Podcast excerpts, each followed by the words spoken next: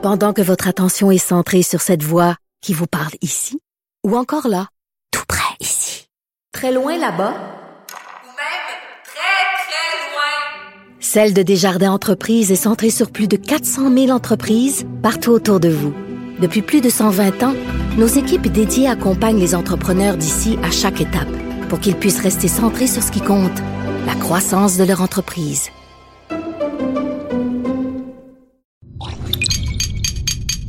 Cube Radio. Attention, cette émission est laissée à la discrétion de l'auditeur. Les propos et les opinions tenues lors des deux prochaines heures peuvent choquer. Oreilles sensibles s'abstenir.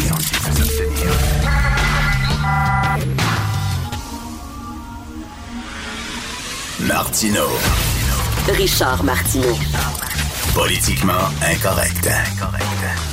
faut continuer à, à essayer de trouver la solution. C'est aussi simple que ça. Cube Radio. Merci d'écouter Cube Radio. Bon vendredi, vendredi, enfin.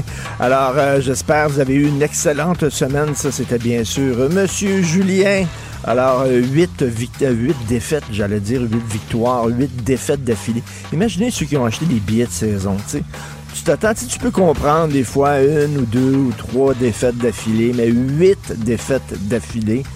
Ça, c'est. Mettons, tu payes là, un, un, show, tu payes un billet très cher pour euh, un chanteur que tu adores, puis tu vas le voir, puis il est complètement paf, puis il oublie les paroles de ses chansons, puis. Euh, il se trompe, il fausse, etc. T'sais, mais t'imagines a quelqu'un fasse ça, qu'une vedette de même, mettons, qui est à Vegas là, pendant deux, trois mois, là, ou pendant plusieurs années, comme Céline le faisait, puis que c'est huit shows d'affilée qui rate.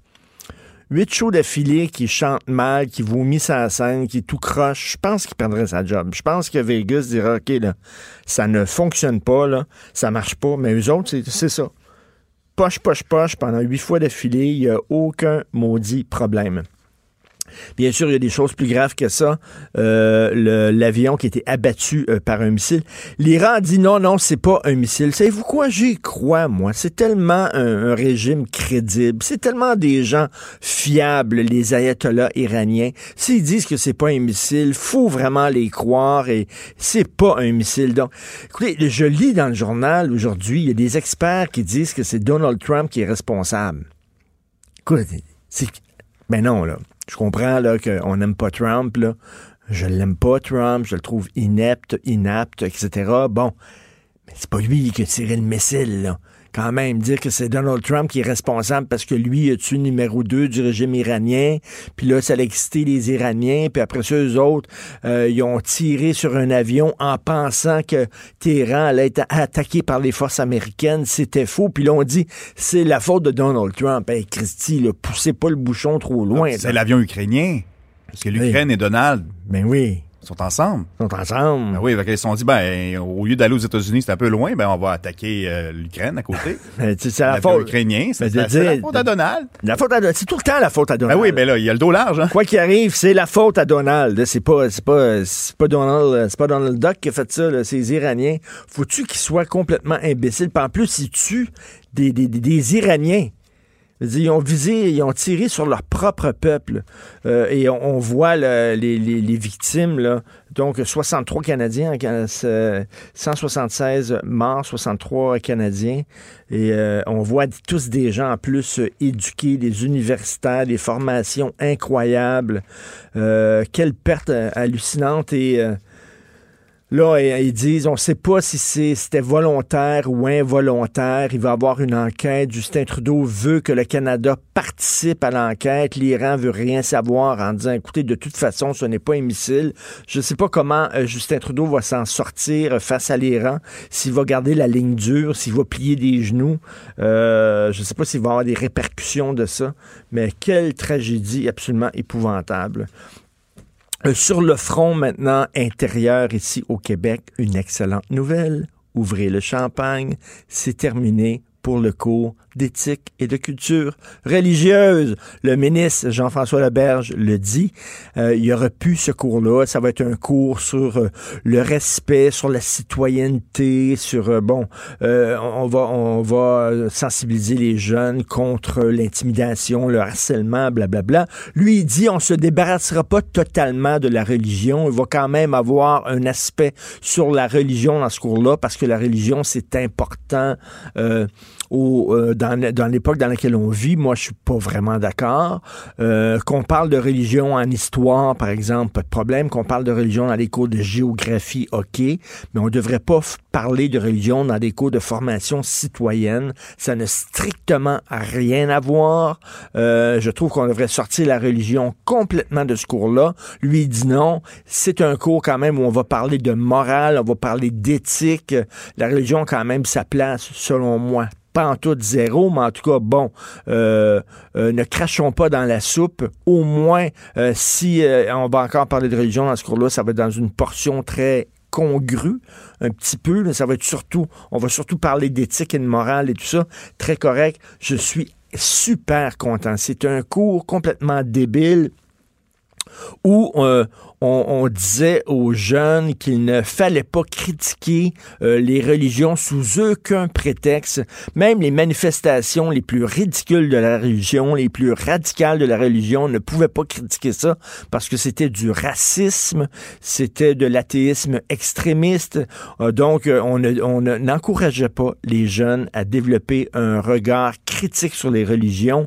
Enfin, on tire la plaque sur ce sacré cours-là qui était une erreur épouvantable et je le répète, moi je trouve que, vous savez, tous ces temps-ci, euh, dès que tu critiques euh, quelque chose, t'es es traité de raciste et de xénophobe, selon moi, ça, ça prend racine dans ce cours-là.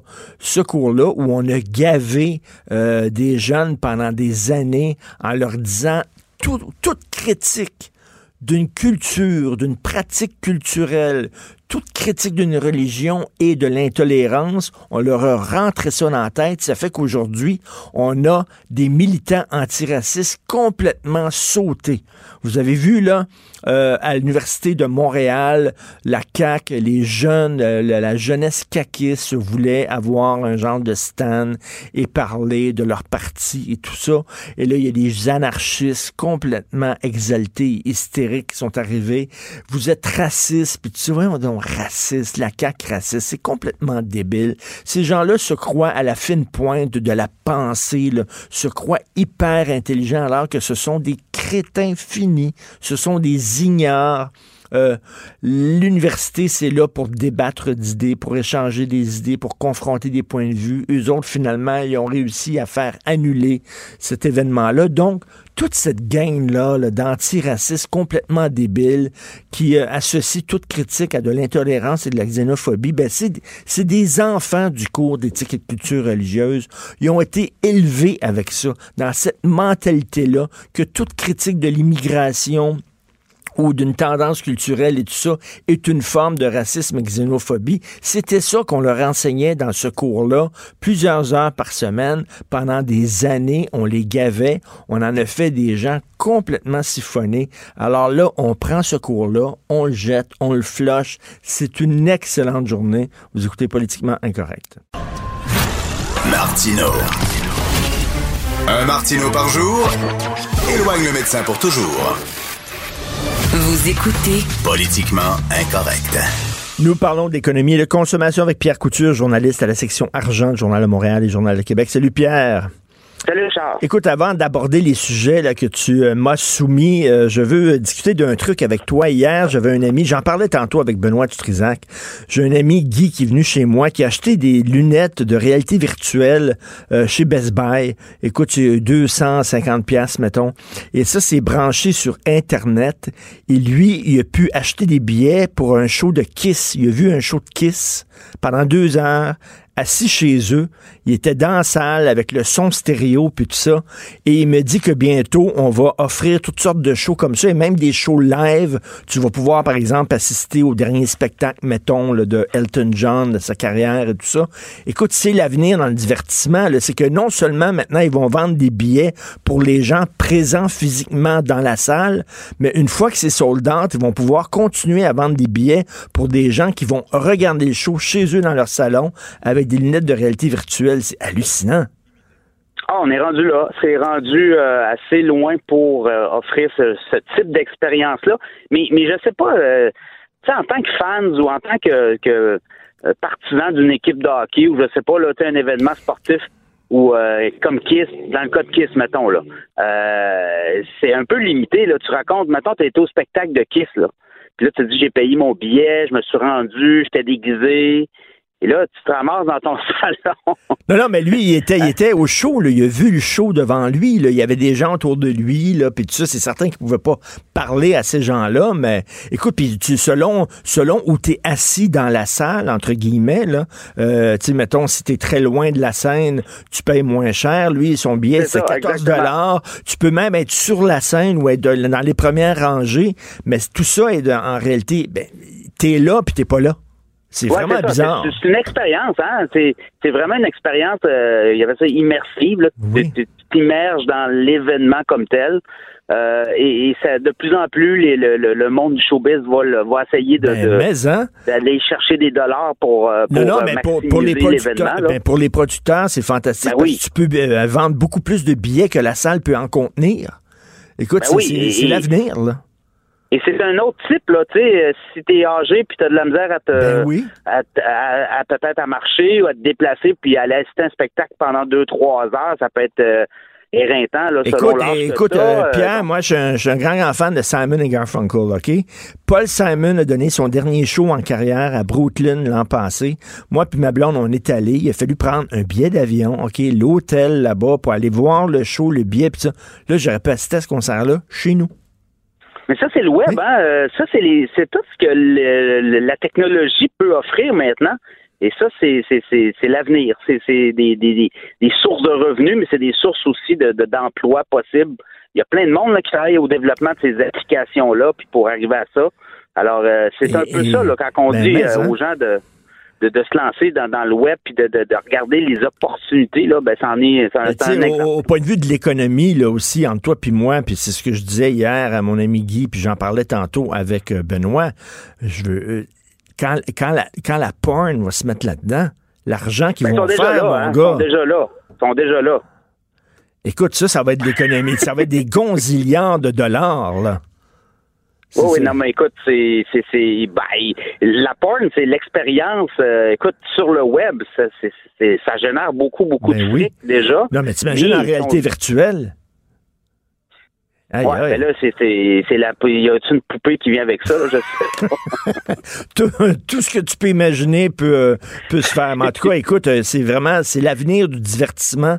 Ça, c'est sûr et certain. On t'aura plus besoin. Les gens se déplaceront plus. Mais tu sais, euh, Benoît me disait, Greta Thunberg va être contente parce que les gens vont, vont se déplacer moins avec leur auto ou prendre l'avion pour aller voir, mettons, des expositions de, mettons, une exposition Picasso à, à- à- au Louvre. Ben, tu peux la regarder de chez vous.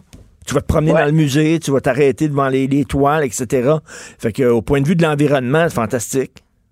Fantastique, mais tu sais, euh, moi, je veux encore aller à Paris, là, aller, aller visiter, aller manger, aller boire du vin, aller me promener, entendre les Parisiens râler.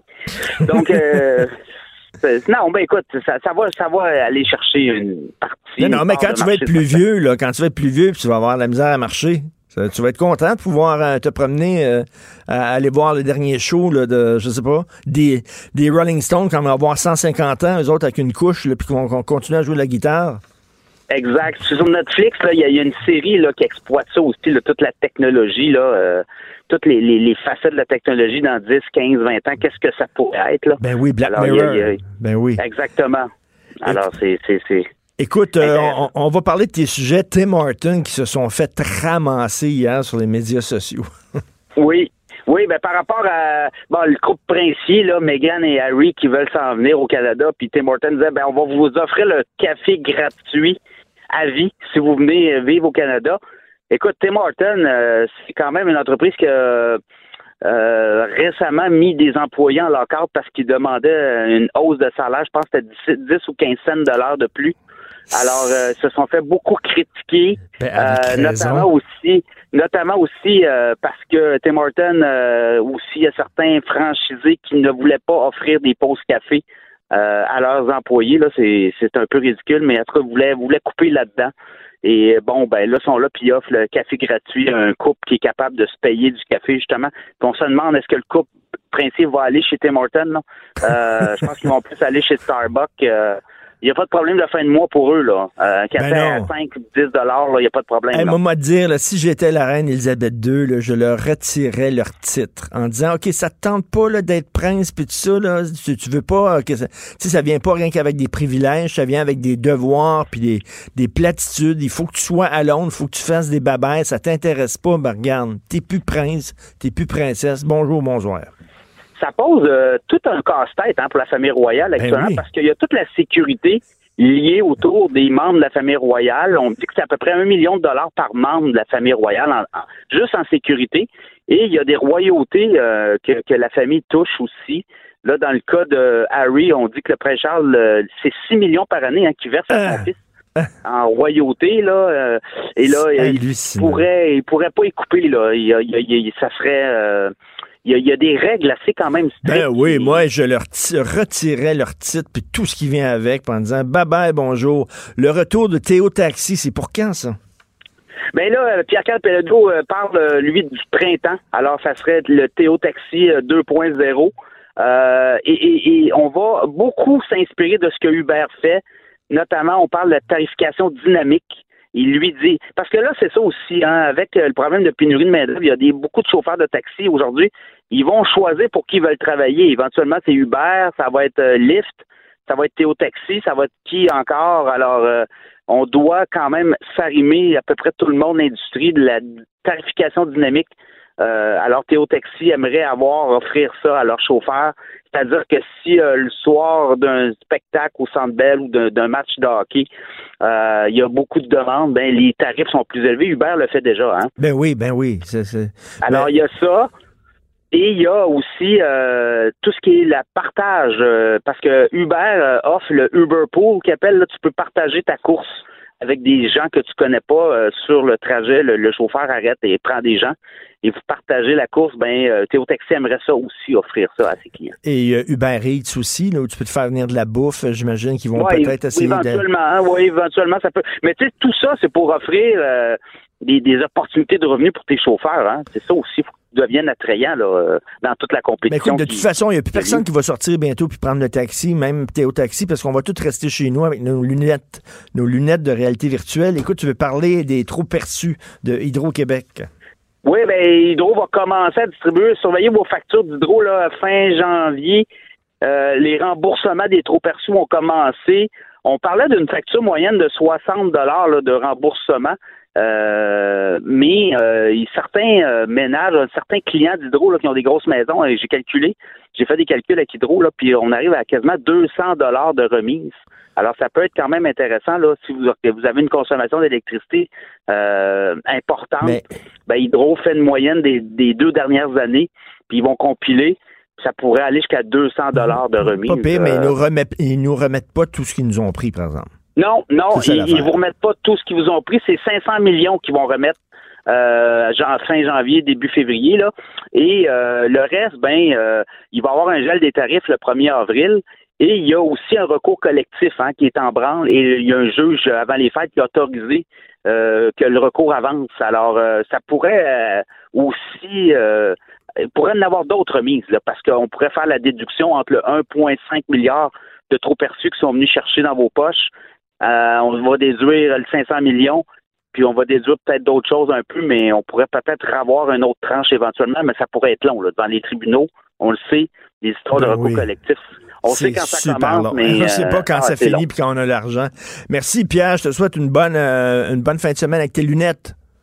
Tout le week-end. Salut, Pierre Couture, journaliste, section argent, Journal de Montréal, Journal de Québec. Martineau et l'actualité, c'est comme le yin et le yang. Impossible de dissocier. Politiquement incorrect. Alors, vous savez que le gouvernement Legault a annoncé qu'il va venir en aide aux familles des Québécois morts dans l'écrasement du Boeing 737 en Iran, l'explosion du Boeing, hein, qui a été vraiment euh, euh, euh, euh attaqué par un, par un missile iranien. Euh, le sénateur conservateur Pierre-Hugues Boisvenu se réjouit de cette nouvelle, mais se dit comment ça se fait que ça fait longtemps que je veux changer la loi de l'IVAC afin justement d'offrir à toutes les familles québécoises peu importe leurs origines, peu importe l'origine du crime commis, le même soutien euh, lorsque un des leurs euh, meurt euh, des suites d'un crime. Nous allons en parler justement avec M. Pierre-Hugues Boisvenu qui est avec nous. Bonjour, M. Boisvenu. Oui, bonjour à vous et bonjour à tous ceux qui nous écoutent ce matin. ben, j'imagine que vous trouvez que c'est une bonne nouvelle quand même que le gouvernement Legault vienne en aide aux familles des Québécois. On dit qu'il y a 10 Québécois là, qui ont péri dans cet incident-là.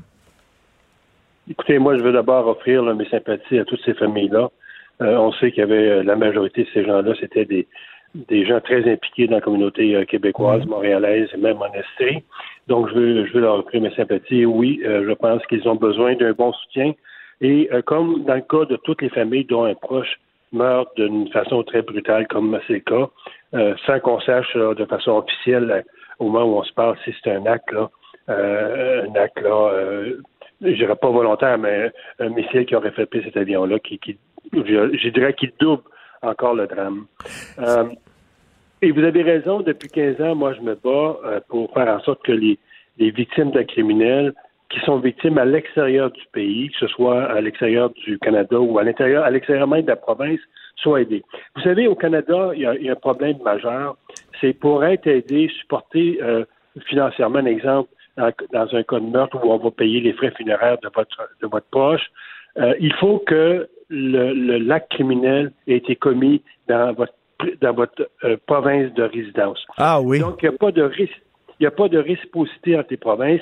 Si vous, vous, un exemple, vous restez à Gatineau, vous traversez la rivière, euh, la rivière et vous allez à Ottawa fêter un peu, vous allez à Ottawa voir des amis, et vous êtes victime d'une agression, ben ni l'Ontario ni le Québec vont vous aider parce que vous êtes un citoyen du Québec qui a été agressé en Ontario. Et c'est la même chose pour un citoyen d'Ontario qui est agressé au Québec. Et, là, on a vu des histoires euh, au, cours des derniers mois de, Québécois qui ont été assassinés euh, soit au Mexique, soit en République dominicaine, euh, à l'étranger. Et là, il n'y a aucun, on ne donne pas d'argent, on ne donne pas de soutien aux proches de ces victimes-là. Écoutez, le seul soutien qui est donné aux familles dont un proche est assassiné à l'extérieur du pays, il est donné par le ministère des Relations internationales où on va euh, souvent payer la famille pour rapatrier le corps. Mais une fois que le corps est rendu au Canada, il n'y a plus de soutien qui est donné, ni de la province, ni de la part du gouvernement fédéral. C'est-à-dire pas de soutien d'aide psychologique, des gens, mettons, qui sont en, en, choc post-traumatique, qui peuvent pas aller travailler, qui perdent de l'argent, qui perdent leur salaire. Il n'y a pas de soutien pour ces gens-là ça va être comme dans le cas de l'avion qui vient d'être abattu, ça va être une décision arbitraire, donc euh, décidée par le premier ministre ou euh, le dirigeant de la province qui va prendre sous sa responsabilité cette initiative-là. Et euh, je, je, dis bravo lorsqu'on le fait. Mais dans des cas, je dirais normal, il n'y a aucun soutien qui est donné. Et euh, si on prend l'exemple de la santé, M. Martineau, si vous êtes un exemple en Ontario ou dans l'Ouest canadien et vous allez dans un hôpital, vous allez être soigné au, même titre que euh, si vous êtes un résident sur place. Parce qu'on a des standards nationaux au niveau pan-canadien, au niveau des soins de santé. Ce qu'on n'a pas au niveau des victimes de criminels, c'est chaque province décide du sort de ses victimes. Donc, moi, je trouve ça un peu déplorable du fait qu'il faut attendre un événement majeur comme c'est le cas dans cet avion-là, pour prendre une décision d'aider ces familles-là, alors qu'en contrepartie, il y, a, des dizaines de Québécois qui vont sortir de la province ou qui vont aller euh, faire du tourisme à, travers le monde et qui vont être victimes d'un acte criminel et ces gens-là ne sont pas aidés. C'est ça, là, là, euh, je veux... à peu près à tous les mois des gens là, qui, qui que des, des, cas que je suis là où le crime a eu lieu à l'extérieur du Québec. Et là, je veux seulement que les choses soient claires, là, parce que vous savez, des fois, M. Boisvenu, les gens là, entendent mal ou comprennent mal. Vous n'êtes pas en train de dire que ça n'a pas de bon sens que le gouvernement Legault offre de l'aide aux familles des gens qui sont morts dans l'explosion de ce Boeing-là. C'est pas ça que vous dites, mais vous dites, c'est pas ça que vous dites. Et là, j'espère que les gens le comprennent. C'est que vous dites pourquoi alors on le fait pas euh, de façon systémique, systématique pour tous les gens qui, sont tués, pour toutes les proches des gens qui sont tués à l'extérieur du Québec. Ce que les familles ne comprennent pas, et, j'en ai hier qui m'ont contacté, entre autres une mère de famille dont la fille est assassinée en Afrique du Sud. Elle s'est battue pendant dix ans pour avoir un minimum de soutien de la part de- du pays où sa fille était décédée. Ce que les gens ne comprennent pas, c'est qu'on gère à la pièce ces Mm. cas-là. Alors que ça devrait être des programmes normés où on dit si tel événement se produit, voici quel soutien qu'on donne, parce que ces familles-là ont comme l'impression qu'on vient ici faire une forme de discrimination à partir de l'ampleur de l'événement. Euh, C'est sûr qu'une personne qui est agressée au Mexique, vous n'entendrez pas parler. Et cette famille-là, lorsqu'elle revient au Québec, elle doit vivre le même choc post-traumatique que si l'événement, un événement collectif se produit. Ben oui, Donc, ben c'est ça, ce c'est ça que je ne comprends pas. La peine d'une personne est la même que son enfant soit tué au Mexique ou qu'il soit tué à Trois-Rivières. Je ne comprends pas comment ça se fait qu'on ne fait- qu'on n'accorde pas une aide quand euh, cette tragédie-là se déroule à l'extérieur du Québec. Pourtant, ils ont la même peine. là. Ils ont la même difficulté Ben, de reprendre ça- leur vie.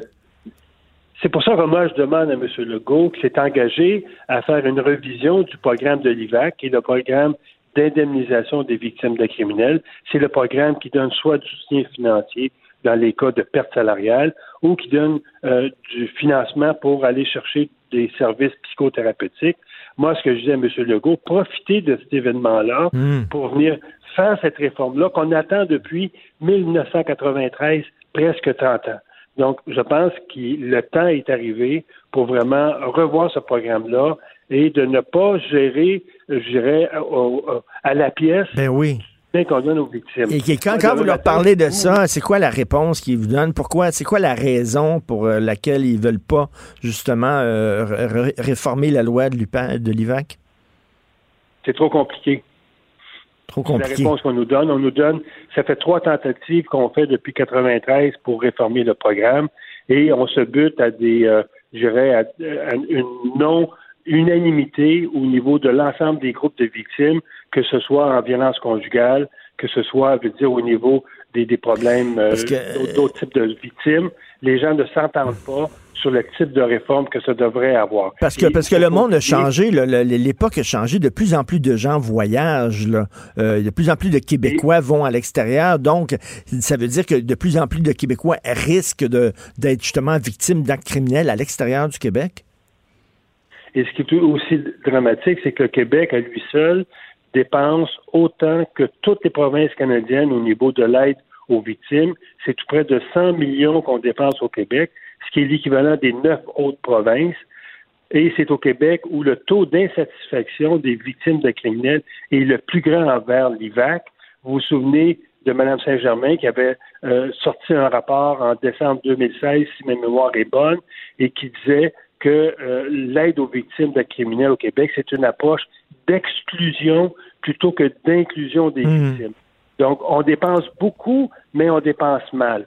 Donc, moi, je me dis à M. Legault, voilà un événement qui doit nous faire réfléchir pour nous dire, bon, ben, maintenant, on va traiter toutes les victimes euh, sur le même pied d'égalité lorsqu'il arrive un événement j'appellerais Et- non contrôlé pour faire en sorte que demain matin, vous, vous voyagez, votre conjoint se fait agresser, vous revenez au Québec, on va vous dire non, ben vous allez avoir la même réaction que les familles qui me parlent en disant oui, mais pourquoi qu'on a aidé ces familles-là alors que moi, Ben que je reviens seul avec ma peine, je suis pas aidé? Ben oui. C'est le message que moi je vais envoyer à M. Legault en disant il faut que cette sympathie qu'on démontre à des victimes d'un crash comme cet avion-là qui est, qui est déplorable, il faut que cette sympathie-là soit adressée à toutes les victimes d'un acte criminel ou d'un acte non voulu. Je suis tout à fait d'accord. Peu importe l'origine, peu importe l'origine du crime commis et l'origine des victimes, euh, ça fait 15 ans que vous menez ce combat-là.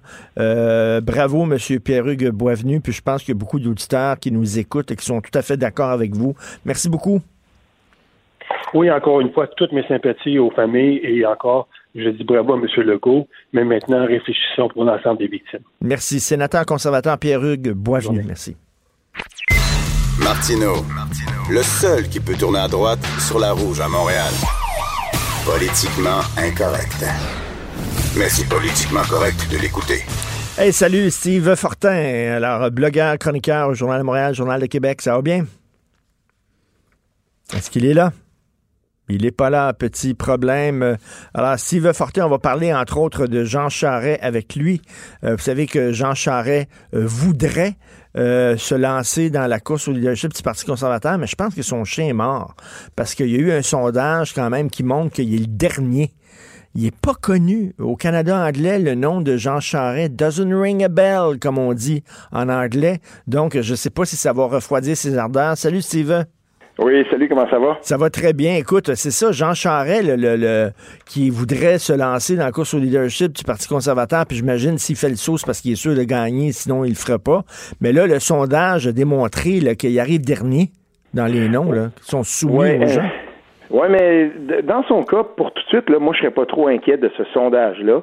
Euh, tu sais, euh, déjà, si euh, Jean Charest pousse autant pour euh, pour sa pour sa candidature, c'est que quelque part, il doit être absolument certain que l'une des règles qu'il faut qu'il respecte pour être capable de briguer cette chefferie-là, c'est que aucun candidat conservateur ah ne peut poser sa candidature s'il est, est l'objet d'une enquête policière. Puis moi, c'est ce hmm. côté-là qui m'intrigue tout le temps parce que je me dis, à ce moment-ci, au moment où euh, Nathalie Normando revient dans l'actualité, euh, et, là, on s'aperçoit que ben tout ça, c'est toujours un peu latent et c'est toujours un peu, euh, c'est là, ça, ça part pas. Mm. Puis j'aimerais beaucoup être de, être une petite mouche dans le camp de Jean Charest une fois de temps en temps, quand euh, parce qu'on le sait là dans l'Ouest, là, il y a des gens qui fourbissent leurs armes, qui le voient arriver, puis qui se disent bon ben ça là, c'est eux, ils regardent beaucoup du côté du Québec, ils regardent beaucoup du côté de de l'UPAC puis de la justice québécoise pour savoir qu'est-ce qui va se passer avec ça,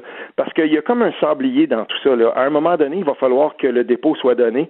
Puis j'ai hâte de voir comment on va comment on va manigancer ça du côté du clan de Jean Charest parce que euh, veut, veut pas, là, il n'y a, pas encore eu de, de, mots pour dire on, on, absout Jean Charest de toutes les accusations. Ben c'est ça, c'est ça. Tant que l'UPAC ne dira pas clairement là, que euh, on tire la plug sur l'enquête mâchurée, euh, mm-hmm. il ne pourra pas se présenter à la course à chefferie. Là.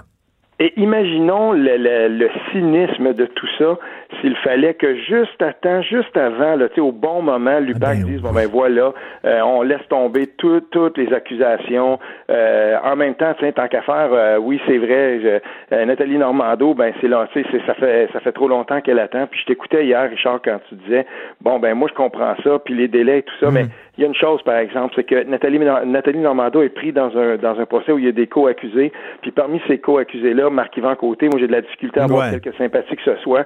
Euh, lui, il va se battre jusqu'au bout, et je veux dire, le passé de ce de, de, de cet homme politique-là, quand même, son passé, euh, si on veut, devant la justice, puis ses agissements politiques, là, des fois un peu... Tout, tout, tout, à fait d'accord, mais elle, écoute, elle a, elle a participé, elle a collaboré, elle veut un procès, elle veut en finir, elle veut laver sa, sa réputation, ça fait quatre ans que ça neige on peut la comprendre aussi. Là. On peut la comprendre. Oui, je, je comprends que c'est long, mais d'un autre côté, ce qui est encore plus long, c'est le règne libéral dans lequel elle a participé, euh, dans lequel elle était vice-première ministre. Elle était au plus haut échelon. Pour moi, il y a, il y a pas de substitut à, cette justice-là. Puis à un moment donné, il va falloir que la, lumière soit faite là-dessus. Et c'est tellement important que euh, pour moi, et, je me dis, ben voilà, Jean Charest en ce moment, il y a cette épine-là dans le pied.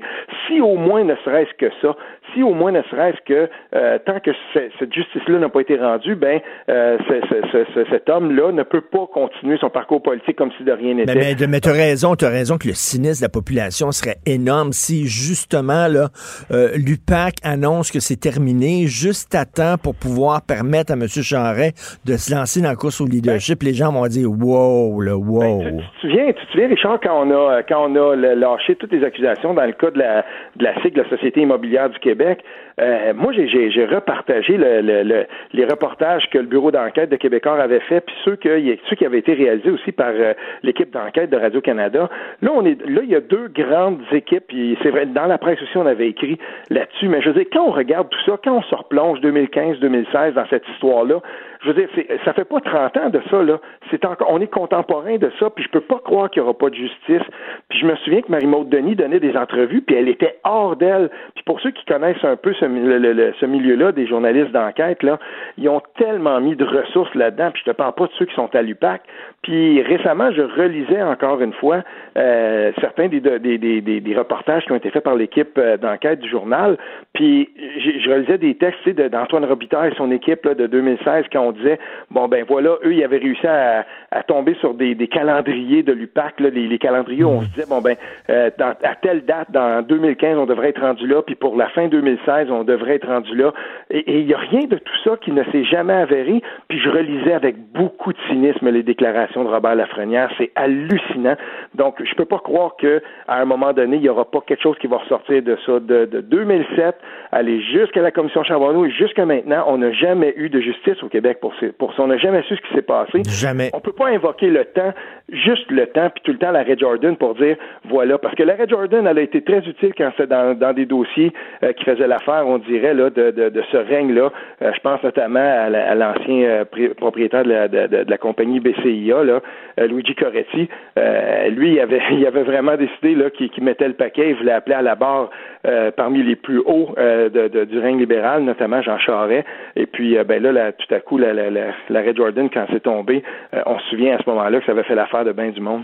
Tout à fait. Écoute, qu'est-ce que tu en penses, toi, que Jean Charest euh, euh, a offert son expertise et son expérience pour euh, aider la cadre de Huawei qui, qui est arrêtée là, à Vancouver puis qui risque d'être extradé aux États-Unis? Parce que le Parti conservateur, quand même, dans son programme, ils veulent lutter contre la, corruption, ils sont pour une meilleure transparence. Puis là, soudainement, un gars qui voudrait, voudrait briguer la chefferie de ce parti-là, qui, qui, qui, a collaboré avec la femme de Huawei, c'est un peu... Est-ce que ça peut, ça peut jouer en sa défaveur, ça? Oui, ça peut jouer à sa défaveur, puis c'est un dossier qu'on a, dont on a beaucoup plus entendu parler euh, du côté anglophone du Canada. On en a parlé, on a beaucoup écrit là-dessus. Puis comme je te dis, euh, et, ça, je suis certain que du côté de l'équipe de Jean Charest, euh, tu sais, je veux dire, on n'est pas naïf non plus. On fait la, liste des pour et des contre. On fait aussi la liste des attaques qui vont venir des adversaires. Puis je peux dire une chose, ça c'est ça c'est justement un dossier qui va être de, duquel Jean Charest va devoir se défendre à un moment donné parce que ça passe très mal dans le Canada anglais on en a un peu moins entendu parler ici.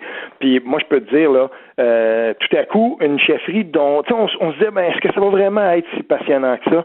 Ben, je regarde ça, là, puis je regarde les gens un peu autour, là, puis je me dis, ben, c'est quoi? Euh, finalement, on, je pense qu'il va peut-être avoir un peu plus d'action qu'on pense parce que euh, je sais pas si tu as lu la, réaction de Michael Fortier. Bon, Michael Fortier, ben oui. moi, je me lance pas, mais il a dit, il faudra que ce parti-là, lui, il dit qu'il se reconnaît pas dans ce parti-là en ce moment, mm. puis il dit, il faudra que ce parti-là, donc, euh, s'expurge ou se débarrasse de sa frange la plus, la, la, la, plus radicale. Tout à fait. Puis, puis là, ben, je veux dire, quand, quand lui dit ça, là, je veux dire, c'est pas, c'est vrai qu'il est peut-être moins actif depuis dix ans dans ce parti-là, mais il y a quand même une aura, ce gars-là, surtout mhm. au Québec.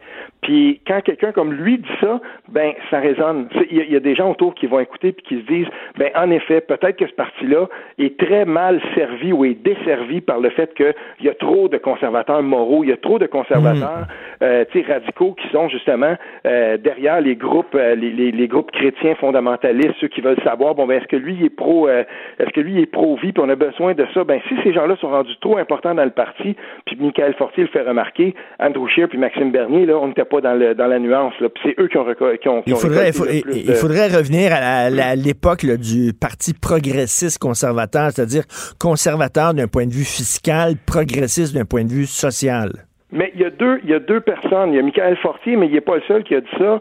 Euh, il y a, euh, je pense que c'était Michael Wong. Là, je, je veux pas me, je, veux pas me tromper. Fait que je le dis avec avec réserve. Mais il y, a, une autre voix que j'ai lue qui disait le membership du Parti conservateur depuis l'époque de Jean Charest, depuis l'époque de la fusion avec Steve, que, que Stephen Harper avait quand même piloté et qu'il avait réussi entre les progressistes conservateurs puis Reform Party. Mais apparemment que le membership du Parti conservateur maintenant est devenu très très justement conservatisme social, euh, conservatisme conservatisme là, très, euh, ben justement là, les, les questions de l'avortement et tout ça. Si c'est le cas, puis si comme euh, Michael Fortier le dit ce matin à la presse, quand il dit ben écoute, il va falloir beaucoup de nouveaux membres pour contrer ces membres-là qui sont déjà là, ben il y a un problème aussi pour Jean Charest. Ben tout à fait, complètement. Écoute, tu persistes dans tes critiques d'une certaine gauche. Là, tu veux nous parler de la gauche qui perd le nord. Oui, mais écoute, euh, Antoine Robitaille ce matin fait mouche. Il dit c'est un mauvais départ pour euh, pour Québec solidaire. Puis euh, s'il y en a un, moi que, que j'apprécie particulièrement dans ce parti-là, c'est Alexandre Leduc. D'habitude très très à son affaire et pas du genre justement à lancer des, des, des, des, déclarations frivoles. Je le voyais plus comme un, un, député. Ben je le vois encore comme un député. Puis certain qu'il est là, un député studieux qui, tu sais, puis, puis là tout à coup de le voir comme ça entrer dans, dans cette espèce de populisme de gauche où on dit bon ben ok oui peut-être qu'on n'avait pas lu exactement ce dont on parlait, puis euh, les, inégalités sociales au Québec. Bon, là, il se trompe là-dessus, mais on voulait susciter le Oui, c'est ça, c'est qu'il a dit, en fait, il a mal lu un rapport, ou en tout cas, il a mm. mal interprété un rapport, puis là, il dit que les inégalités sociales au Québec, c'est épouvantable et tout ça, alors que, bon, euh, Antoine Robitaille est allé à la source même, il a lu le rapport, puis il dit, écoute, ça parle pas du Québec dans ce rapport-là, ça parle des inégalités sociales au Canada, ça vise pas le Québec la réalité est beaucoup plus nuancée que ça. Puis ben cette nuance-là, on la fait plus. Puis en fait, on, de plus, plus on avance euh, depuis l'élection 2018, on s'aperçoit que la nuance n'existe plus chez euh, ou a-t-elle, déjà existé mais je veux dire, tu sais, ça,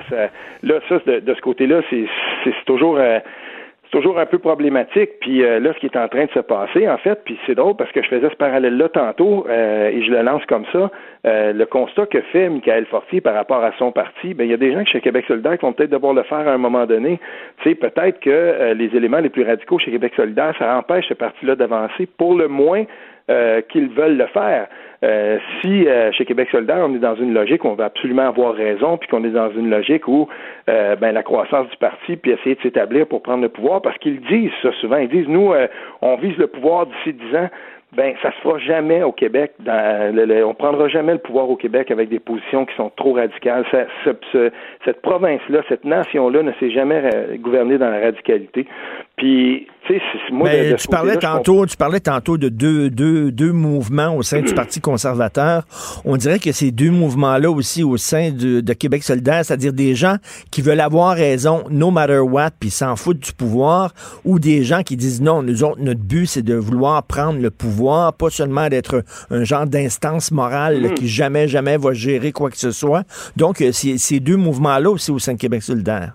Ben oui, puis n'est-ce pas le cas dans tous les partis, parce que la CAQ n'aurait pas été capable de prendre le pouvoir si, par exemple, euh, la, la, frange la plus euh, la plus à droite fiscalement, euh, tu avait été à l'avant-plan, et, et, la réussite de François Legault, finalement, ça aurait été d'être capable de gérer les, les, les, les, aspirations des uns et des autres à l'intérieur de ce parti-là, puis de, de, ramener tout ça vers un, un, espèce de, de, de magma qui était qui, qui était en tout cas, euh, qui, qui, a plu à la plus grande partie du Québec. Je sais que les gens, il y, a bien des gens chez Québec solidaire, ou même au Parti québécois, qui n'aiment pas, qui n'aiment pas entendre parler de ça. Au Parti québécois, on a aussi cette mouvance-là où il y a des gens qui, qui disent, ben moi je vais appuyer, moi je vais appuyer le Parti québécois, mais euh, tant et pour autant que ce parti-là euh, fonce toute pédale dans le fond pour l'indépendance et tout ça, alors qu'on sait très bien que s'il fallait tout parti qui va qui va se présenter devant la devant la population, par exemple, qui dira bon ben voilà, nous euh, euh, si vous nous élisez, ben on fait l'indépendance. Euh, là, les prochaines élections sont en 2022. Ben avant 2026, on est indépendant.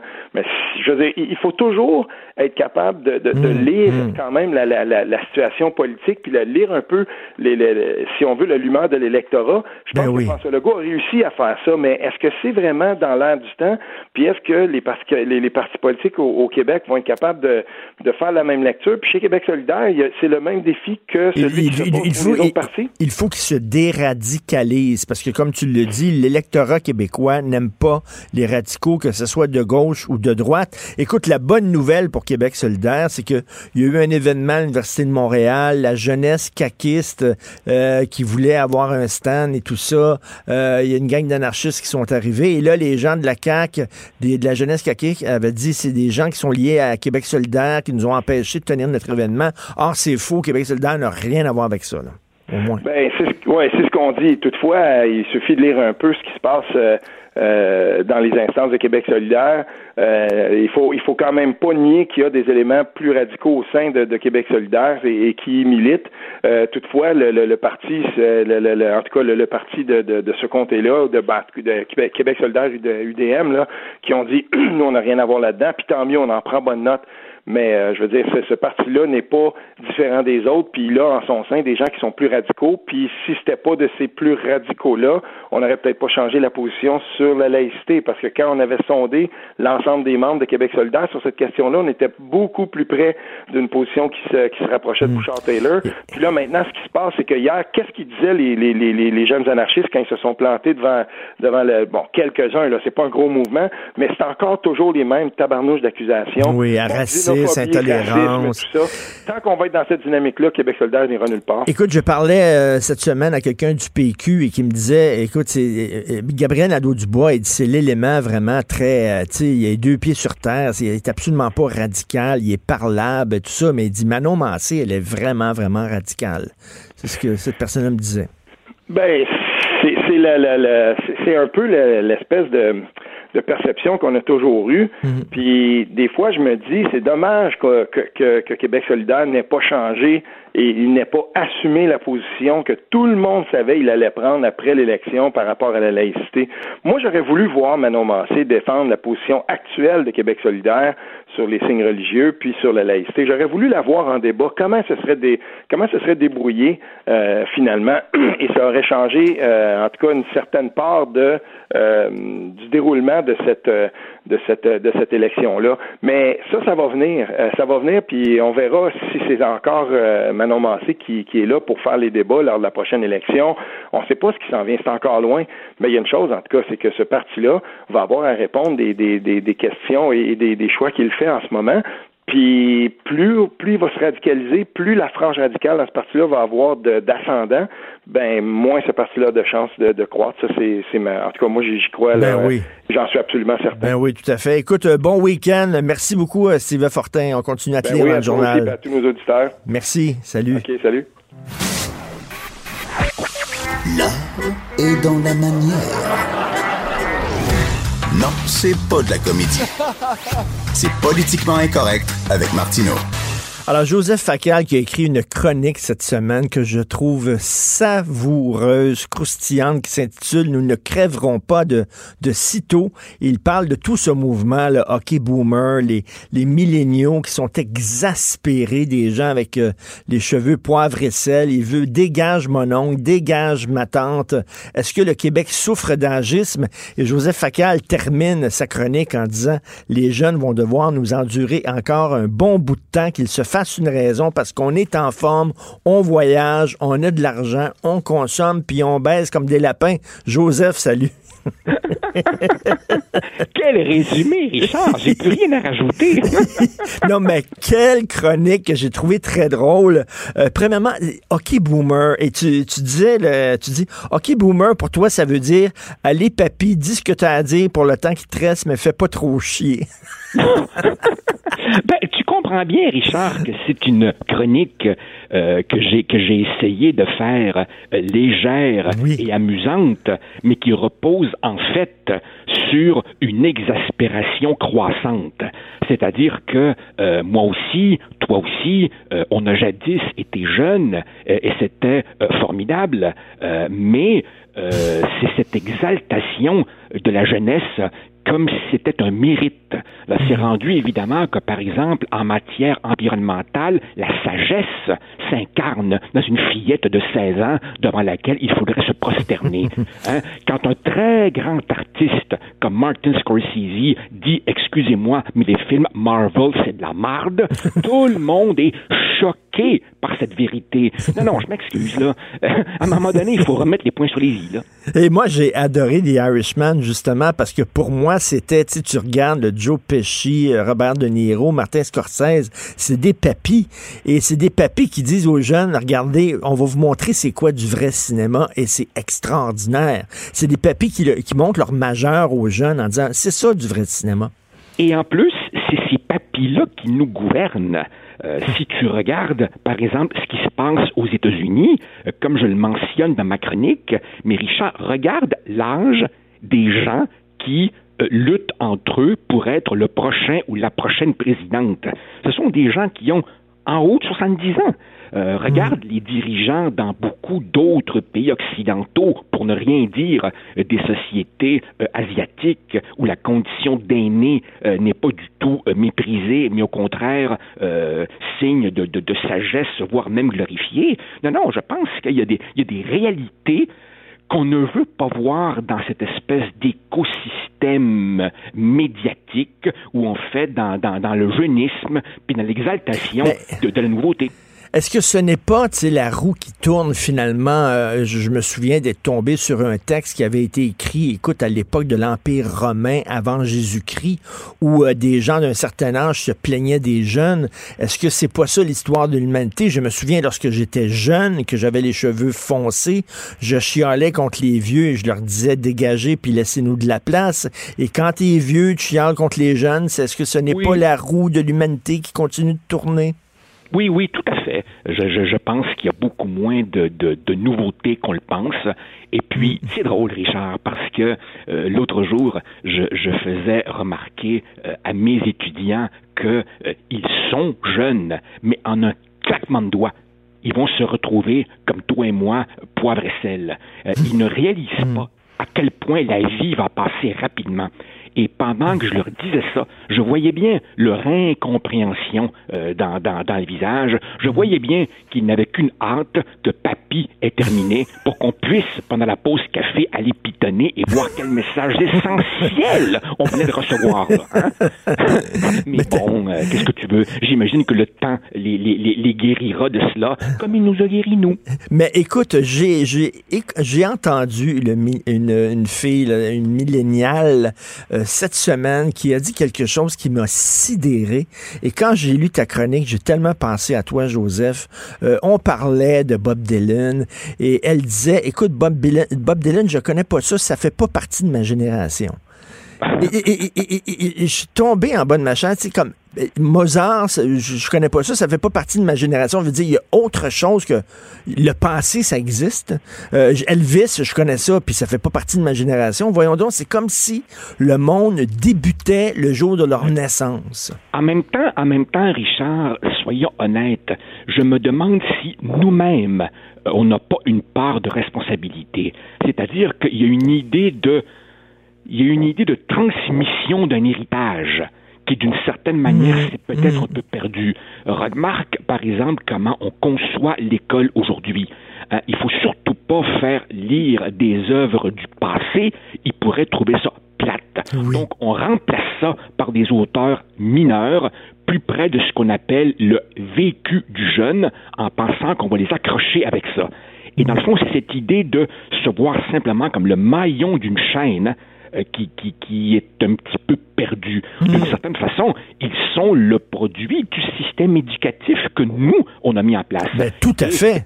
Tant, qu'à être dans l'anecdote, euh, c'est mon ami, euh, l'historien Éric Bédard, qui rapportait récemment qu'un étudiant lui avait dit Je veux pas trop lire, ça pourrait m'influencer.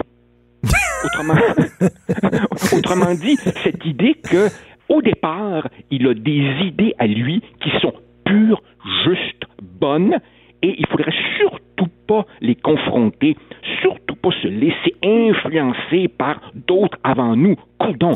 Et il serait sage puis qu'il aurait de quoi dire. Mais tu as tout à fait raison. Et il n'y a rien de pire, Joseph, selon moi, que quelqu'un qui est un, boomer ou qui a les cheveux poivre et sel et qui essaie de faire jeune. Ah, ça, ah, ça, ça m'énerve. assumons notre âge, assumons notre génération. Et, en même temps, Richard, c'est drôle, à chaque année, presque à chaque session, je reçois des invitations pour aller, euh, par exemple, donner des conférences dans, dans ce qui s'appelle les universités du troisième âge.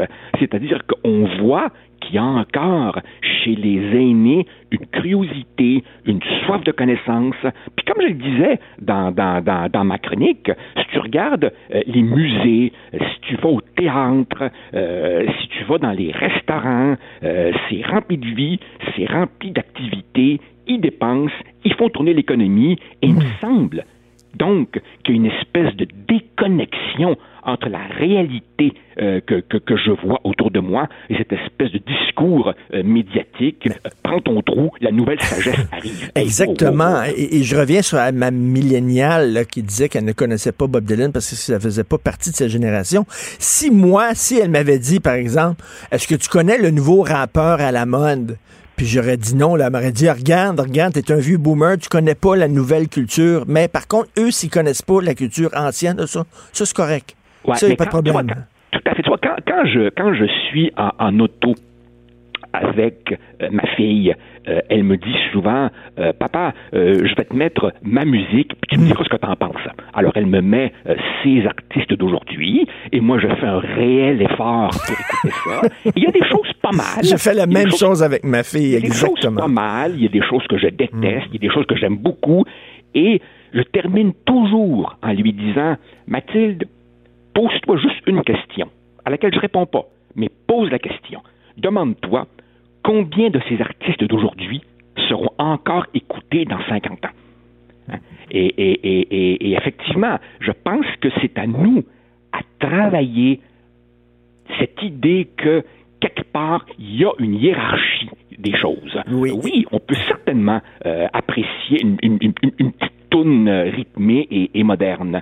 Mais il faut aussi, quelque part, se garder une place pour les œuvres qui ont traversé ben, le tellement, temps. Tellement, Et je me souviens d'un texte que tu as écrit qui m'avait très touché, qui était excellent encore, euh, où tu écrivais sur euh, Madame Bovary. Euh, tu disais que c'était ton roman préféré. C'est oui. mon roman préféré aussi. Je le lis une fois par année de Flaubert. C'est d'une jeunesse, c'est d'une modernité. C'est extraordinaire. Les jeunes doivent lire ça. C'est comme, c'est pas vrai que c'est vieux puis c'est poussiéreux, Madame Bovary? Ah non, tout à fait, tout à fait. En même temps, euh, si, si, je peux me permettre au moins partiellement de les, de les défendre, il faut, il faut dire aussi que leurs leur sens sont infiniment plus sollicités que oui. nous, jadis. Ils ont une offre, une offre autour d'eux si abondante.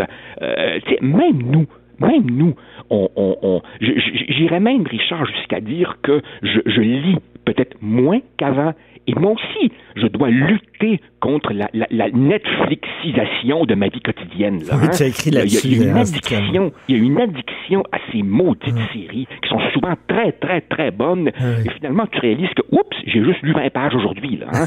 euh, c'est sûr que, d'une certaine façon, nous, on a grandi dans une culture un peu plus dirigiste, un peu plus autoritaire, Tout où le fait. prof faisait figure de maître, je vais te dire ce qui est bon, et c'était peut-être un petit peu étouffant par moment, mais ça nous a donné une base, ça nous a donné un socle. Et aujourd'hui, au nom de l'idéologie euh, libertaire, individualiste, épanouissement du soi, on était tellement dans l'autre extrême que finalement, entre les générations, on Et... a de moins en moins de passerelles. Ben, on a de moins fait. en moins de repères. Tu sais, euh, quand, quand, quand tu penses que la fille ne connaît pas Bob Dylan, ben là, euh, ouais. Et, oui.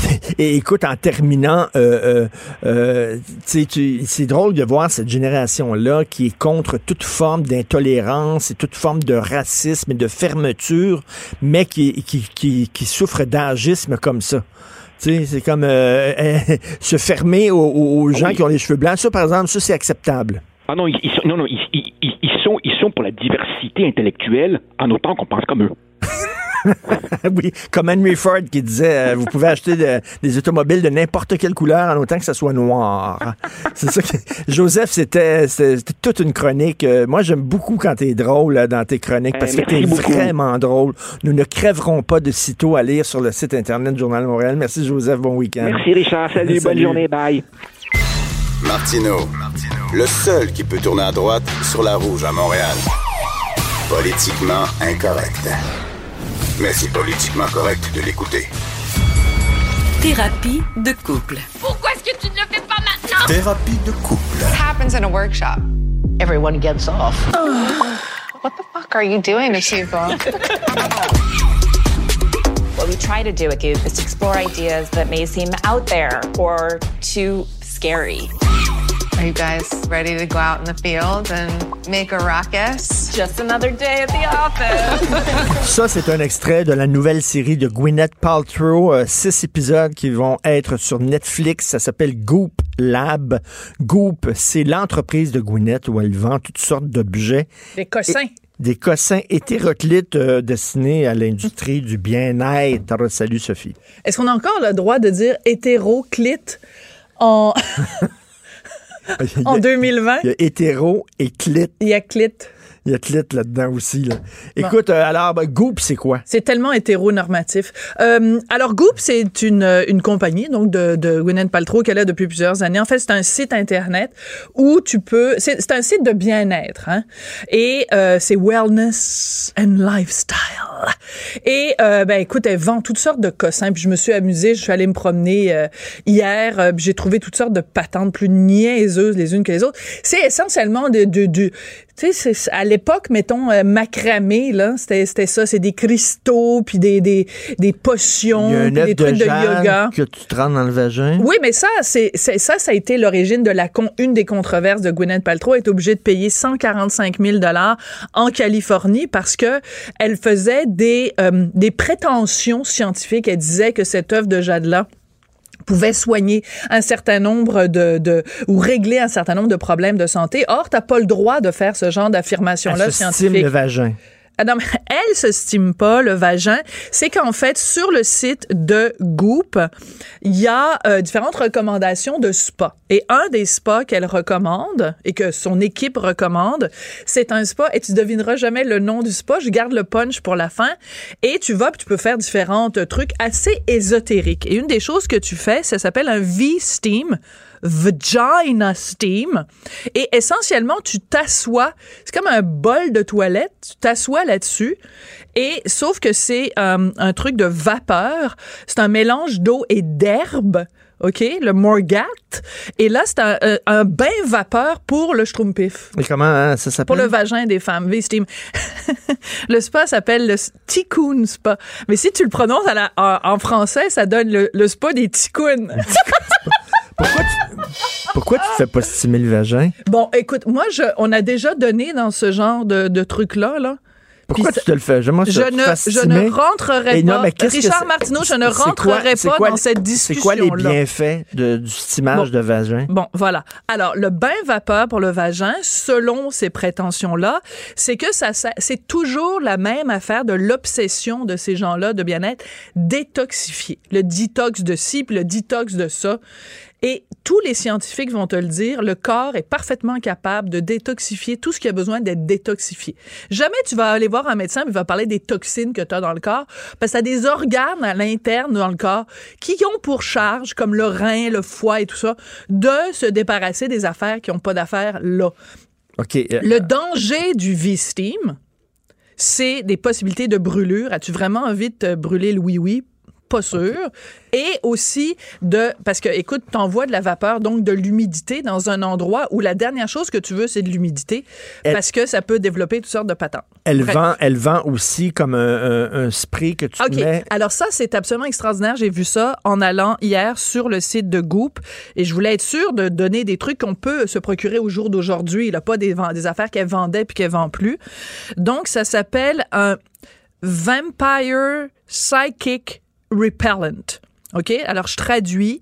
C'est un vaporisateur qui protège ton aura. Donc, c'est un espèce de, mélange de toutes sortes d'huile et tout ça. Tu prends, tu te vaporises ça autour de la tête. Et quand tu vas sur le site, c'est écrit noir sur blanc. Euh, les, les fans de ce produit-là se le vaporisent autour de la tête pour protéger leur aura. OK, des, des gens, des gens, des gens qui sont des vampires puis qui te, te Non, des vampires de- énergie. d'énergie, c'est ça. Alors, c'est pour te énergie. Protéger. Alors, je sais pas si vous avez une belle-mère achalante ou un collègue de travail qui vous harcèle, ben, vous vaporisez ça autour de la tête et ça, euh, OK. éloigne les mauvais esprits. Écoute, Sophie, j'ai une question, 2020, j'ai une là. question avec un choix de réponse. OK? Est-ce que c'est ridicule, stupide, non, non, non, non, insignifiant? écoute, écoute-moi. Ouais. Écoute-moi. Tu as deux choix de réponse, OK? OK. Qui achète ces niaiseries-là? A, les gars. B, les filles. Tout, tout, tout, Attends, faut vraiment que j'y réfléchisse. tout, tout, Peux-tu avoir plus de temps? Les ah, les gars, deux, les filles. Les filles. Ben, les filles. L'industrie du bien-être se désint... Vous êtes en train tout le temps de vous pomponner, puis un petit bain avec des petites huiles, puis des petites patentes. puis- Tain, Ok, ouais, Un gars prend une parti. douche, puis la journée commence. la Ok, journée Martineau, commence. Vous autres, c'est comme... C'est les Martineau. filles qui triplent. On est allé en vacances et tu t'es fait masser. On s'est fait masser tous les deux dans la même La salle. première fois en 15 ans, je Oui. me faisais Puis masser. Puis c'était, dans un spa, donc on était dans le sud, il y avait un spa. Parce que c'est toi qui arrêtais pas de dire, ah mais faire Laisse-moi finir. pas Et pas avant, avant le massage, il y avait un circuit d'eau. Alors, c'était le circuit d'eau, c'était le sauna. Ensuite, tu avais la douche froide. Ensuite, tu retournais au sauna. Tu avais les petits machins, le jet d'eau, le jacuzzi. C'est qui qui a passé plus de temps que moi dans le jacuzzi? T'étais là dans le jacuzzi, tu disais, Sophie, viens me rejoindre dans le jacuzzi. Ben tu ouais, peux mais pourquoi pas tu croire comme c'est le fun. Pourquoi tu penses que je voulais que tu viennes dans le jacuzzi? Ben oui, bon, on n'aurait rien pu faire, c'était rempli de monde. Puis il fallait bien que je passe le temps, Christy. Je t'attendais, je sais pas ce Martineau, que tu foutais, admets mais- le don que t'aimes ça, toi aussi, ces patentes-là. ben T'étais en train de te faire un, un- un- te, te, te stimer le, le oui-oui, toi ça aussi. comme, euh, touche. Puis êtes tout le temps là. Admets-le donc, t'aimes ça de faire puis des stimer le oui-oui, petites toi aussi. Puis les petites euh, les, les huiles, puis les petites affaires. Puis euh, d'ailleurs, euh, Gwyneth, là, son show à, à Netflix, c'est avec... Il y a que des femmes. que des femmes. Il y a que des femmes Et ça s'adresse aux femmes. Oui. Puis Oprah Winfrey, puis toute Ben, son affaire si elle aussi de des bien-être, puis d'industrie. Puis c'est les femmes Richard, qui sont s'il a fait des œufs pour se rentrer dans le vagin, c'est sûr que ça s'adresse aux femmes. Je sais pas si c'est encore correct de dire ça en 2020, là. Oui, mais il n'y a pas Parce rien qu'il y a ça. les personnes non binaires, puis les personnes trans, puis ça. Mais bref, mais euh, là-dessus, ce, ce sur quoi je suis parfaitement d'accord avec toi, puis c'est même moi qui t'en ai parlé. Les filles sont particulièrement Il me crédules. laisse même pas finir. Les filles Fred, sont pas censé crédules. avoir un... OK. Merci. OK. C'est parce vas-y. que c'est règle de base. Si tu poses une question, c'est parce que tu es légèrement, moyennement intéressé à la réponse. Sinon, tu peux faire les questions, les réponses, puis je peux aller prendre un café, moi, là. là. Non, non, on va faire Veux-tu la réponse? Oui. OK, bon. Là où je suis d'accord avec toi, puis ça, c'est le genre de phrase que t'aimes. Là où je suis d'accord avec toi, J'adore. c'est que euh, les femmes ont une, une crédulité intrinsèque, tout ce qui concerne des promesses de remèdes miracles sur le bien-être. Sais, prenez telle crème, vous allez, euh, c'est vos rides vont disparaître. Prenez tel produit, vous allez, euh, tu sais, c'est comme. Écoute, sur le site de Goop, il y a un thé, ça s'appelle un yo- Instant Yoga. C'est comme, vous prenez cette tisane-là, puis c'est comme si vous faisiez une heure de yoga. Not! Ça Mais- arrivera pas. mais- mais La toi- crédulité des femmes pour ces niaiseries-là. T'achètes des fois des magazines féminins. Ben, tout le temps. Attends une minute. Mais c'est tout le temps, tout le temps, tout le temps, tout le temps. La première page, euh, la nouvelle, la- la- la- le nouveau régime. On a trouvé le nouveau régime pour perdre du poids. Non, pas les Et puis- magazines que et puis- j'achète. Et puis lutter, con- quoi. lutter contre les rides. Non, pas les magazines Non, non, mais en tout cas, là, les, toutes les, les- les femmes adorent ce genre de Ben magazine-là. On a lutté Oui. contre les rides puis perdre du poids. À chaque mois, Ben, c'est tout le temps la même affaire. C'est à cause du puis patriarcat? Mais non, c'est une blague, c'est une blague, Richard. Mais ce que je veux dire, c'est qu'il y a une différence fondamentale entre les hommes et les femmes. C'est vrai que nous, on est très, justement, axés sur notre, notre euh, intimité, le bien-être, prendre soin de soi. Mais aussi, Puis après, on peut vous vendre. Tu sais, j'ai écrit une chronique qui s'appelle Les filles, euh, c'est nono. et monsieur, veux-tu vraiment retourner là? Mais je disais que c'est facile de. Être rédacteur en chef d'un magazine féminin, là, tu, tu dis Ah, le nouveau régime, puis euh, nous avons trouvé une façon de lutter contre les rides, puis tu vas, tu vas en vendre. Vendre. Mais là, mais là, euh, Gwyneth Paltrow, ça va plus loin parce que je le raconte dans mon article de, de, de ce matin. Euh, elle, à un moment donné, sur, euh, elle fait des événements, il y a des événements Goop. Et même, j'ai appris, ça, la nouvelle est sortie hier ou avant-hier, il va y avoir des croisières Goop. Donc, tu peux partir une semaine. C'était une croisière dans la Méditerranée. C'est au mois d'août de, de 2020. Et euh, Gwyneth Paltrow est pas sûre encore si ça va venir sur le bateau ou pas, parce que tu comprends, elle est ben, ben, ben, occupée. Mais il va y avoir des gens qui vont donner des conférences et des machins, puis tu vas pouvoir prendre soin de toi, puis te, te stimer toutes les parties que tu veux, tous les orifices que tu veux pendant cette, cette, cette semaine-là. Mais en tout cas, elle organise des événements, euh, Gwyneth Paltrow. Et dans un des événements Goop qu'elle avait organisé, il y a quelqu'un qui est venu témoigner de ce qu'était le nec plus dans le domaine des faciaux, tu sais, d'un facial là, pour se faire nettoyer la peau. C'est un facial de sangsues OK. de sangsues, tu sais, l'espèce de petite bête qui suce le sang. Alors, tu te mets plein de sangsues OK. sur la face, les sangsues sucent le sang. Et, et pendant ce temps-là, tu as les pieds dans, dans, Des dans un aquarium avec des poissons qui viennent manger tes peaux sèches. Et écoute, écoute ça jusqu'au bout, c'est tellement à hurler de rire. Et la personne qui était venue témoigner en disant, ben, je me suis fait faire un, un facial avec des sangsues, disait qu'elle était super gênée parce qu'évidemment, la sangsue, pour des raisons d'hygiène, une fois qu'elle a sucé ton sang, tu peux pas la pogner puis la passer à la voisine puis qu'elle suce le sang de la voisine. Donc, normalement, dans le spa où ils font les faciales de sangsues, tu, euh, ils se débarrassent des sangsues, ils les tuent. Mais la dame qui est venue témoigner a dit, ben non, moi, je me, je trouve que c'est pas correct. Fait qu'elle a adopté les elle est retournée à la maison avec les sangsues. Non, tu me niaises. Elle a adopté les sangsues. Elle a adopté les sangsues. 1 800 adopt a leech. C'est quel humoriste québécois disait si on prouvait scientifiquement que le sperme c'est bon pour la peau, les femmes paieraient 300 pièces pour s'en mettre la face? C'est quel humoriste québécois qui disait Tu te souviens pas? Et on pourrait vendre ça dans des petits pots. Peut-être Patrick Huard. Puis je pense que c'est Patrick Huard qui disait et Mm. puis il serait prêt. Tu sais non mais c'est mais comme je vous je êtes te quand même les, rappelle- les feux filles, les feux filles, vous Richard, je te rappelle que tes pots de crème coûtent plus cher que les, miens, que les miennes. Que les miens. T'as des, t'as des crèmes pour le corps qui coûtent plus cher que n'importe quelle crème que je me mets sur le visage, sur les oreilles, sur le nez, en dessous des yeux, n'importe quoi. Fait Ça- que, ça bon? alors, toi, tu mets, t'as des crèmes qui coûtent super cher. Tu vas au spa, tu te vas te faire masser. Hey, hey, tu fais le circuit 15 ans. d'eau. Oui, mais Une fois en 15 ans. qui était le plus content en sortant du massage?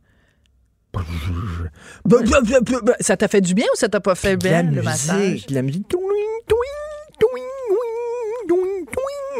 Avec des gouttes d'eau puis tout ça, taboire. Non, mais t'as aimé ça, le massage. Mais tout ça pour dire que pour revenir aux femmes, c'est sûr que moi, je trouve ça pitoyable. Le, site de Gwyneth, c'est pitoyable. Les produits qu'elle vend à fort prix. Écoute, à un moment donné, elle vend un, un vibrateur qui est très discret. hein. C'est comme un bijou. Tu le portes autour du cou. Ça vaut 200 dollars US, donc, euh, mettons, 260 dollars euh, canadiens. Puis c'est comme un bijou que tu portes euh, autour du cou. Et c'est plaqué or. Mais tu sais, qui a besoin d'un vibrateur plaqué or? tu sais, c'est comme pour l'utilité que ça a, Toi, là. tu te fais masser souvent. Oui. Je l'ai vu, ton masseur. Ouais, puis... Il est baraqué en tabarnak. Moi, je vais la prochaine fois, là, je suis pas sûr que tu te fais masser. Pourquoi? Ben, tu le connais, J'ai-tu des cornes qui sont en train de me pousser sa tête? Ça Moi, là, parce que je l'ai 30 vu, ton masseur. là, Ben le oui. gars, il est fait en V, Christy, là.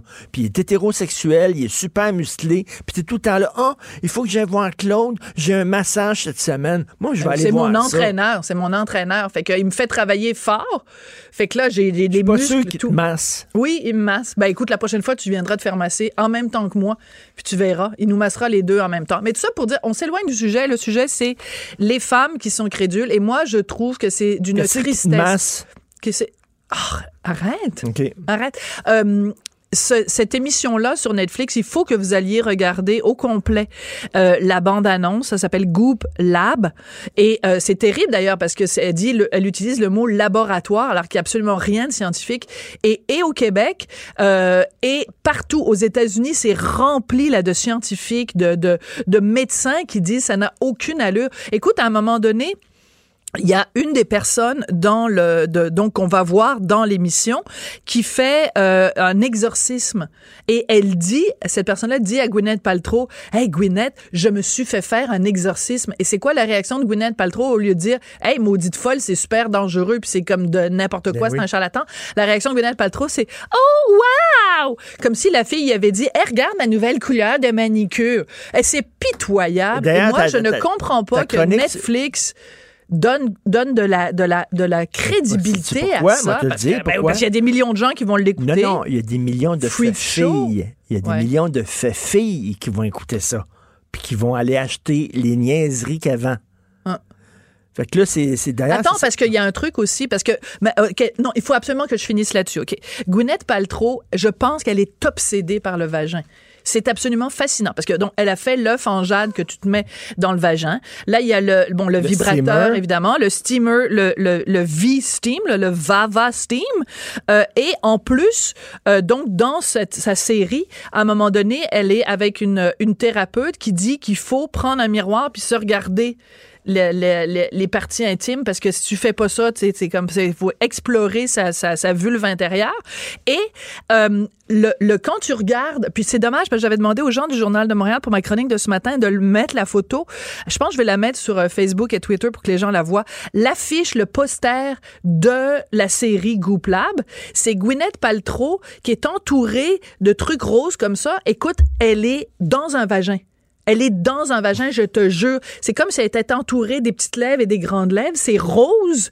Et le slogan, c'est euh, euh, euh, Deeper, go more in depth ou quelque chose comme ça. là. Ah, genre, ouais. rentrez encore plus profondément avec moi dans votre vagin. votre vagin. Je te jure, c'est comme c'est fréquent. C'est une vaginocrate.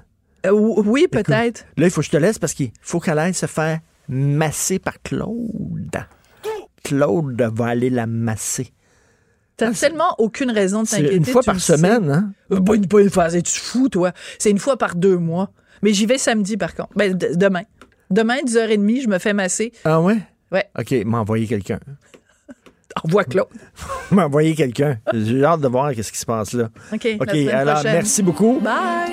On- on va t'écouter tantôt. C'est quoi ça? Deeper and deeper. Oh, deeper and deeper! Richard Martineau. Politiquement incorrect. Cube Radio. Non, il ne se fait pas stimer les parties intimes. François Lambert, salut. Salut.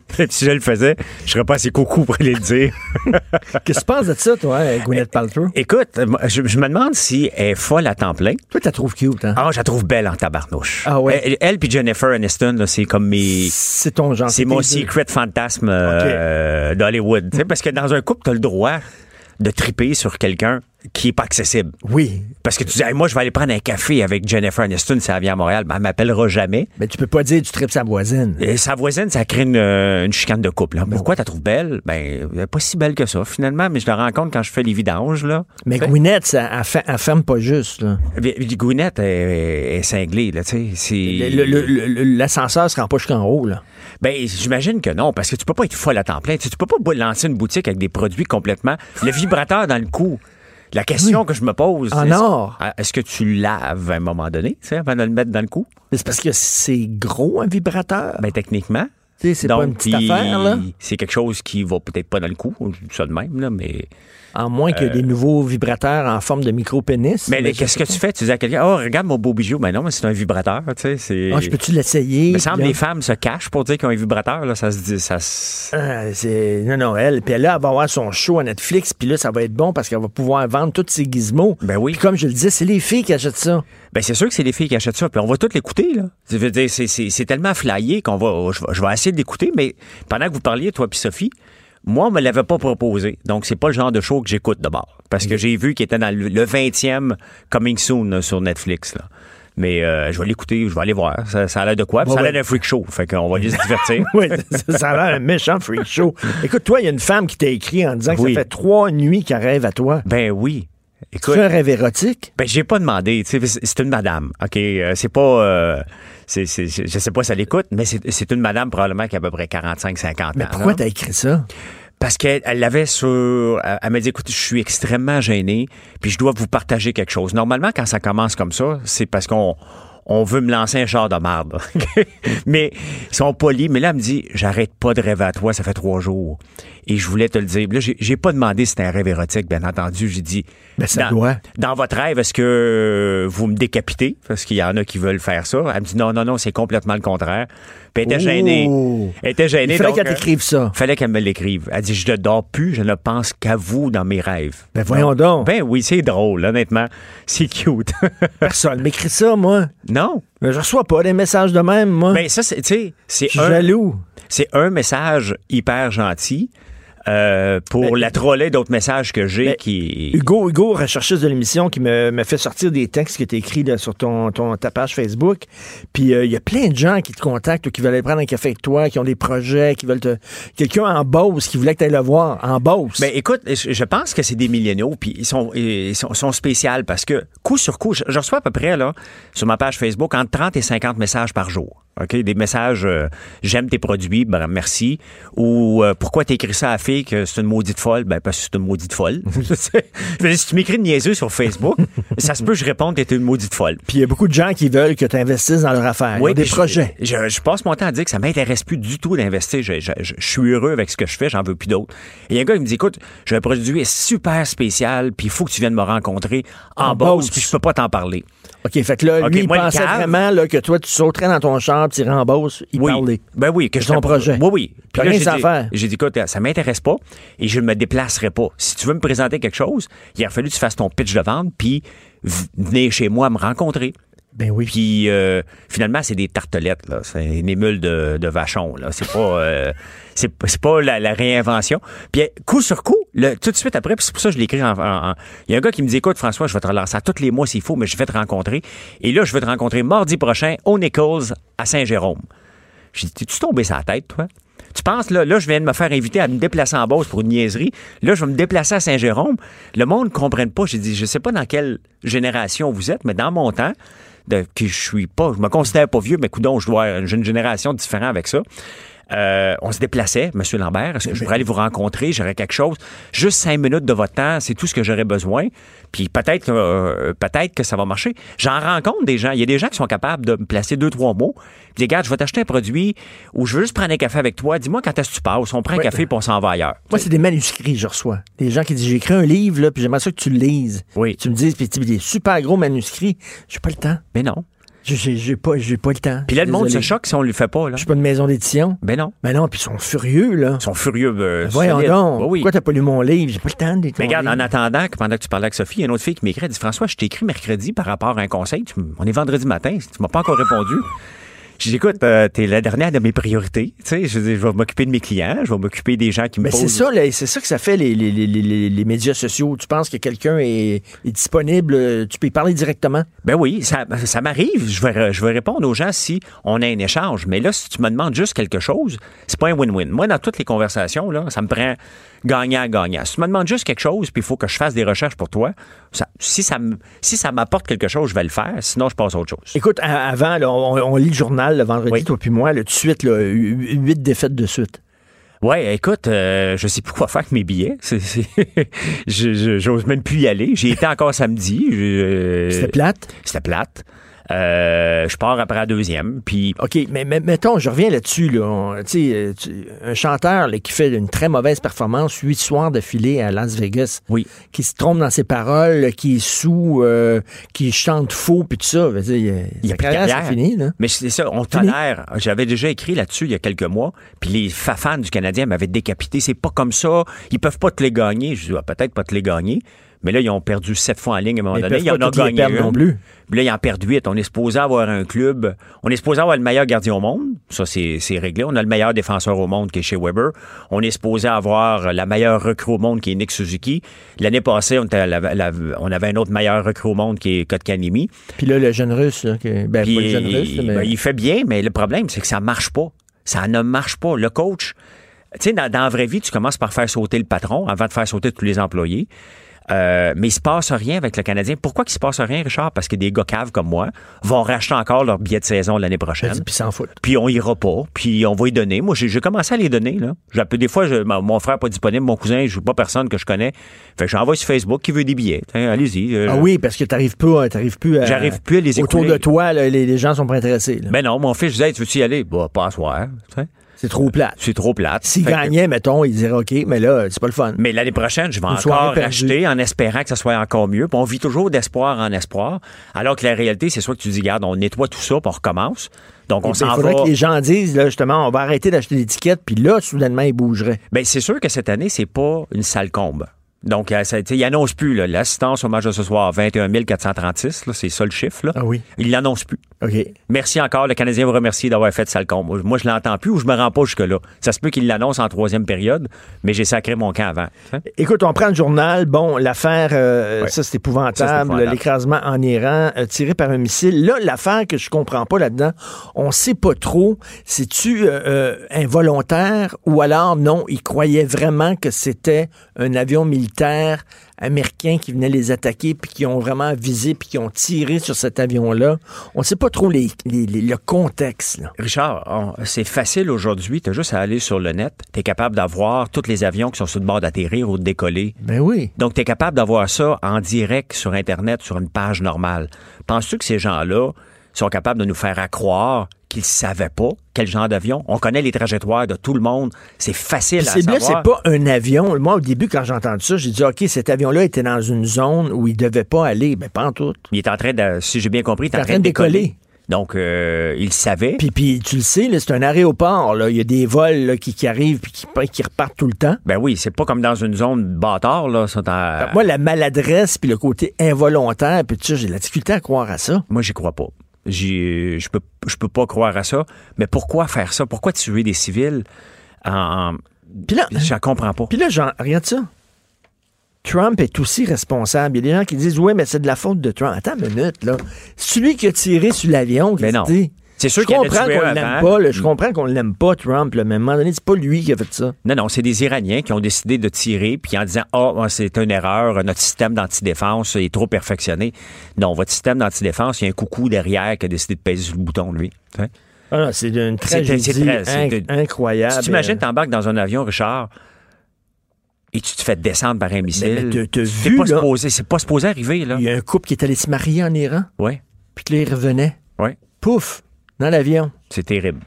C'est vraiment épouvantable. Écoute, sur, un, sur une note beaucoup plus légère que ça, Ouais. euh, Meghan et euh, le prince, comment il s'appelle, Harry? Harry. OK, moi, ça serait bien clair. Eh, eh, eh, euh, Élisabeth II, c'est que je vous retire vos titres. Ben oui. Ça vous intéresse pas? Euh, on pue trop pour vous autres? Vous voulez prendre vos distances? Ça vous tente pas? Il n'y a pas rien que des privilèges qui viennent avec cette job-là. Exactement. Il y a des devoirs aussi. Ça vous tente pas de vous acquitter de vos devoirs? Ben, ben, Ben, puis écoute, elle Ben- ne sait pas quoi répondre. Je l'ai lu parce que c'est, on le lit tous parce que c'est une, c'est presque un- un- un- une web série qu'on, suit parce que là, c'est la crise. Le prince Charles n'était pas au courant, la, la- la reine Élisabeth. Euh, mais en même temps, il dit on va être, à, on va être à temps partiel. Donc on va avoir les privilèges, mais on veut gagner notre propre vie. Il va aller Ben travailler où? Chez Tim Horton. D'ailleurs, Tim Horton leur a offert le café à vie. hey, ça, là, ils se sont-tu fait ramasser? Écoute, tu sais, tu- c'est un tweet que t'échappes, OK? Puis tu dis, ouais, c'est une mauvaise joke parce que, dans le fond, ça va faire quoi? Là? Ils vont prendre trois cafés par, par, par année, mettons cinq. Là. Penses-tu qu'ils vont aller chez Tim Hortons? Ben, ben, ils peuvent aller chez Tim Hortons, mais bon, Voyons. ils vont aller chez Starbucks. euh, ils, au- boivent, ils boivent du café Blue Mountain. Ils- ça boit du thé des Anglais de toute façon. là. Oui, c'est vrai.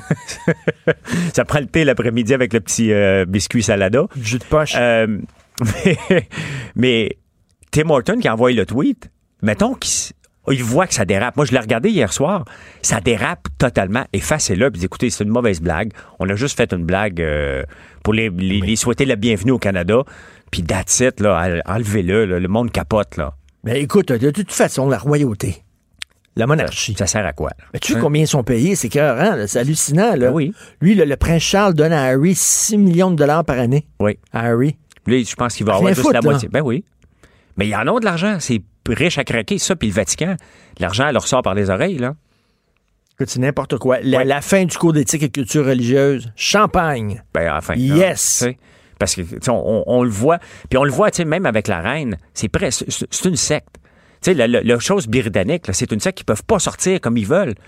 Même dans une famille, t'as juste à dire, gars, je- je m'entends pas avec toi, puis je m'en vais, puis on s'en reparle. Ben bon, demande-moi pas de l'argent le lendemain matin, t'en auras pas. Mais, mais, euh, euh, Écoute, le, le- le- mais ça, le, le cours d'éthique et culture religieuse, là, que, la CAQ tire la, la, la plug là-dessus. Là. Ouais. Tu sais, faut- enfin, il- quelle Christie de bonne nouvelle. Mais tu sais, il y a deux choses qu'on fait à tous les jours, Richard, qui devraient ra- re- revenir à l'école rapidement.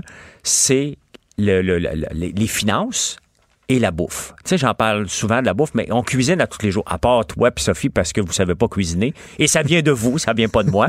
OK? Moi, j'étais mangé chez vous, on a mangé des sushis.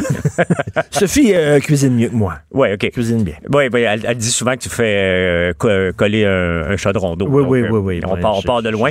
Mais c'est des choses qu'on devrait montrer aux élèves parce que à tous les jours, on doit manger. À tous les jours, on doit gérer notre budget. À tous les jours, on va regarder, j'ai une facture à payer et nos jeunes ne sont pas formés pour ça.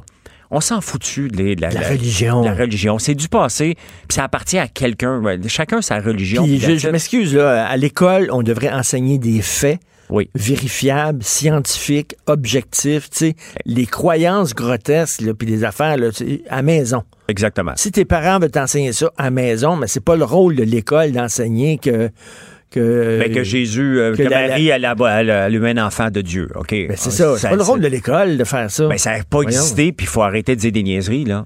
Euh, Nathalie Normando se dit victime de délais cruels et inhumains. Ça fait quatre ans. Là, c'est assez. Là, elle dit, là, je t'ai j'ai 51 ans, je peux-tu, c'est difficile pour moi, là, il faut que je gagne ma vie, elle n'est pas, euh, pas indépendante de fortune. Non. Il faut que je gagne ma vie. Puis là, j'ai cette épée de Damoclès-là au-dessus de moi, je la comprends parfaitement. Ben, à un moment donné, puis l'arrêt Jordan devrait- n'aurait jamais dû exister, Richard, en partant. Ça n'a pas de sens. Si tu décides de poursuivre quelqu'un, c'est parce que tu as déjà les éléments en, place pour le poursuivre et il devrait avoir accès à la justice le plus tôt possible pour dire regardez, vous êtes trompé ou regarde, je suis coupable, puis payons ce qu'elle a payé. Quatre ans. C'est long, puis surtout, c'était le numéro 2. Hein? Elle faisait partie d'une équipe. Là. C'était- pas tout seul à faire ça, là. Ben non, c'était pas la maître derrière tout ça. C'était juste, on a besoin de quelqu'un, puis c'est toi qu'on va sacrifier. Ben, c'est ça, à jouer la game que tous les ministres devaient jouer, devaient tous rapporter 100 000. Ben oui. Puis celui qui rapportait le plus, c'était, euh, comment il s'appelle, Macmillan, Norm Macmillan. Ah oui? Il s'en vantait que c'était lui qui était le champion. Lui, il est rendu, je pense, directeur des Olympiques. Il est- tout le monde est éclairé, sauf elle. Sauf elle. C'est, triste, là. Après quatre ans, là, elle dit OK, le puis elle, elle veut collaborer, elle veut avoir un procès, elle le demande parce qu'elle veut en finir une bonne fois pour toutes, parce qu'elle est convaincue qu'elle va gagner son procès. Oui. Elle dit On peut-tu passer à autre chose? Moi, je peux la comprendre fort 100%, bien. 100%. Page 12. Oui. L'octogénaire est sorti par une porte non verrouillée. Écoute, après la mort horrible de la mère de Gilles Duceppe, Gilles Duceppe. là, on s'est dit Écoute, là, ils vont faire attention. Oui. Ils vont faire attention. Ben non, ça a recommencé. Oui. Un monsieur qui avait l'Alzheimer, qui a pu sortir parce que la porte n'était pas verrouillée. Il est sorti avec sa marchette Oui. dehors dans la neige parce qu'il était tout perdu, pauvre monsieur. Puis tabarnouche à moins 20 degrés, puis il est mort de froid. C'est triste, hein? Cœur, hein? C'est vraiment, c'est vraiment d'une tristesse. C'est- On place nos parents dans une, dans une place qu'on pense sécure. Et avoir une mort comme ça, comme la mère de, de Gilles Duceppe aussi, c'est d'une tristesse. Tu veux pas finir tes jours comme ça. Ces gens-là ont besoin d'aide et tu peux pas les laisser se Mais il n'y aura promener. pas de caméra. Là, ils savent qu'il y a une clientèle qui est vulnérable. Oui. Qu'ils savaient qu'ils ont, ils ont des gens qui ont l'Alzheimer, puis tout ça. Tu mets des caméras, tu surveilles leurs allées et venues, tu barres les portes. Voyons. Tu as une alerte lorsqu'une porte s'ouvre. On l'a Ah chez nous. J'ai une caméra sur ma porte. Moi, si, ça- si quelqu'un sonne à la porte, j'ai une image sur mon téléphone. C'est facile à installer, Richard. Ça coûte pas cher. Mais euh, avec le gouvernement, on finit toujours avec des millions de dollars de caméras d'installer, alors qu'on peut s'en sortir avec des 1000 puis 2000 pièces. C'est ça le, le- le problème. On sait pas gérer. Et il y a des choses comme ça qui arrivent qui est d'une tristesse épouvantable. Épouvantable. La dernière chose qu'on va entendre de nos parents qui sont euh, Alzheimer, sont sortis puis sont morts de froid. Voyons, ça n'a aucun sens. C'est incroyable. Aucun sens. Juste à côté, page 12, Montréal va récupérer près de 2,5 millions fraudés. Un gars qui a fraudé la ville de Montréal, OK, il s'est fait pincer. Oui. Il s'est fraudé de plusieurs millions de dollars. Il s'est fait pincer. Quand il s'est fait pincer, il le redit, là. Oui, j'ai l'argent. Euh, j'ai encore, l'ai, l'argent, tout ça. Oui. Puis la ville de Montréal l'a congédié, mais ils n'ont rien fait pour récupérer l'argent. Même le juge n'en revient pas. Il dit, voyons donc, vous pourrez, il vous l'avait dit, Ben de oui. l'argent. Puis là, lui, entre-temps, ben, il, a, sacré son argent à- quelque part là, dans, Ben dans oui. le Mokmok. Puis ce que j'ai aimé là-dessus, c'est que le juge, il dit, regarde, n'allez pas en cours d'appel, là. On a, on a assez dépensé dans les cours, là, payé, puis d'attitude, là. Mais comment ça se fait qu'ils ne demandent pas, les gouvernements, dans le cas de fraude comme ça, de villes, là, en disant, là, tu, tu nous redonnes l'argent. Il aurait pu demander ça à la ville, pas fait. Mais non, puis il l'a dit en plus, je l'ai l'argent. Mais pourquoi qu'il l'a pas remis? Pourquoi qu'il va en cours? Moi, je- les- la nature humaine là, me dépasse à chaque jour que je lis les journaux. Je me dis, voyons, ça n'a aucun sens. Et pourtant, on le voit chaque jour que c'est dépassé à chaque fois. Oui. Oui. C'est, fou, raide. Juste un chauffeur qui a tué une mère risque 50 tôles. La femme dormait Oui. tranquillement Oui. chez elle. Le gars est complètement paf. Le char passe à travers le mur, va dans la chambre à coucher, puis la tue. Oui. Tu sais, quand tu vas te coucher le soir, tu penses pas de mourir d'un accident d'auto. Non. Tu sais, ce qui me dépasse, Richard, c'est que. Là, il va faire, il risque 50 tôles et j'espère qu'il va Ben, J'espère qu'il va l'avoir. Avec la technologie aujourd'hui, OK, les autos sont presque capables de conduire tout seuls. Pourquoi les constructeurs avec un, un souci de sécurité, ne mettrait pas, là j'oublie le nom, comme un ben oui, ben, tu le mets, obligatoire. tu ça prend 30 secondes, tu pars ton char, bingo, et tu peux le partir si t'es pas sous, tu peux le pas partir. Pourquoi c'est pas obligatoire? Ça, j'imagine, c'est à cause des chartes, non? Ben, j'imagine. C'est contre, les droits. Moi, honnêtement, j'aimerais savoir ça. Moi, je prends plus de chance, là. Je ne prends pas de chance. Si je vais quelque part, je sais qu'il y a un verre d'impliqué, je prends pas mon auto, je prends un taxi. That's it, parce que tu sais que ça peut s'étirer le à deuxième. là, t'as le choix, là. Ben Tu oui. Uber, t'as, t'as, t'as- t'as des, services de raccompagnement. Mais pourquoi que ça etc., fait pas le choix, partie des- des- du standard de mettre ça au moins en option? Tu sais, parce que la réalité. Ben oui, les là- gouvernements devraient obliger euh, à avoir ça Ben dans, oui. chaque, dans chaque auto. Ben oui, parce que tu sais, on le sait comment ça se passe. Tu, tu stationnes, tu es avec des amis, tu prends un verre, deux verres, trois verres, tu dis, ah, je pense que je suis correct, et tu l'es pas correct. Parce que quand tu es rendu sous, t'es t'es plus en moyen de décider. Ça excuse pas d'être des, des coucous de même. Faut que tu sois vraiment consciencieux. Mais moi, je ne le prends plus la chance. Tu viens chez nous, tu prends de la boisson, là, tu repartiras pas à tes clés. Au pire, tu seras plus mon ami. Je m'en fous. Moi, je peux pas croire qu'en 2020, il y a encore des gens qui conduisent sous. Je ne peux pas croire. Je peux pas croire. Merci beaucoup. Merci, Je te laisse, Martineau. que en bosse. Là, avec Oui, j'ai ben, j'ai une tournée à faire des gens qui veulent me rencontrer pour rien. Puis il y a la fille qui rêve avec. euh, Oui, ben, c'est vendredi, elle va peut-être érotique, rêver là. plus à moi, fait que petit verre de vin. Mmh, tu vas avoir un beau petit week-end. toi, Là. Jonathan, est-ce qu'on devrait obliger les constructeurs automobiles à avoir ce genre de, de système-là dans, dans leur char? Euh, euh, Ce genre de quoi? Est-ce que j'étais Ben, en train de déconner avec. Fred Rioux euh, sur ligne? OK, on, on parlait, on parlait d'un Ouais, chauffeur. le- le- là. la, la personne qui s'est fait tuer là, avec la voiture qui est entrée dans sa chambre, mais oui, ben j'ai le, compris, quel gars, système? le- gars était sous, ben système, là, tu souffles, là, tu souffles, puis si, euh, si tu as un haleine avec de l'alcool, ton char part pas. Comment ça fait que c'est pas obligatoire dans tous les autos? Il devrait faire ça. Il devrait avoir ça ouais, on, dans on 2020. évoquerait là. la Charte des droits et libertés. Ben, je suis sûr c'est ça. Je suis convaincu c'est ça. Mais sais-tu quoi? Moi, je, je serais d'accord parce que tu dis, tu sais, why not peanut, là, si on peut avoir un petit peu plus de sécurité et puis euh, éviter que des gens prennent le volant euh, euh, en ayant bu. La seule chose, c'est que j'aimerais ça qu'on trouve un, un procédé plus efficace dans la façon de faire, là. Je- moi, j'ai jamais soufflé dans une ballonne pour embarquer dans une voiture. En fait, j'ai jamais soufflé dans une ballonne tout court, mais tu as déjà vu des reportages où tu vois des gens qui font le processus, là, tu sais, c'est à peu près, comment c'est quoi, 50 secondes de plus pour embarquer dans ton char puis partir, là, tu sais? Ben oui. Souffler plus fort. Souffler plus longtemps. Là, Kiss, vas-tu me laisser partir? Faudrait que Finalement, tu faudrait- dégrises à la fin de l'exercice.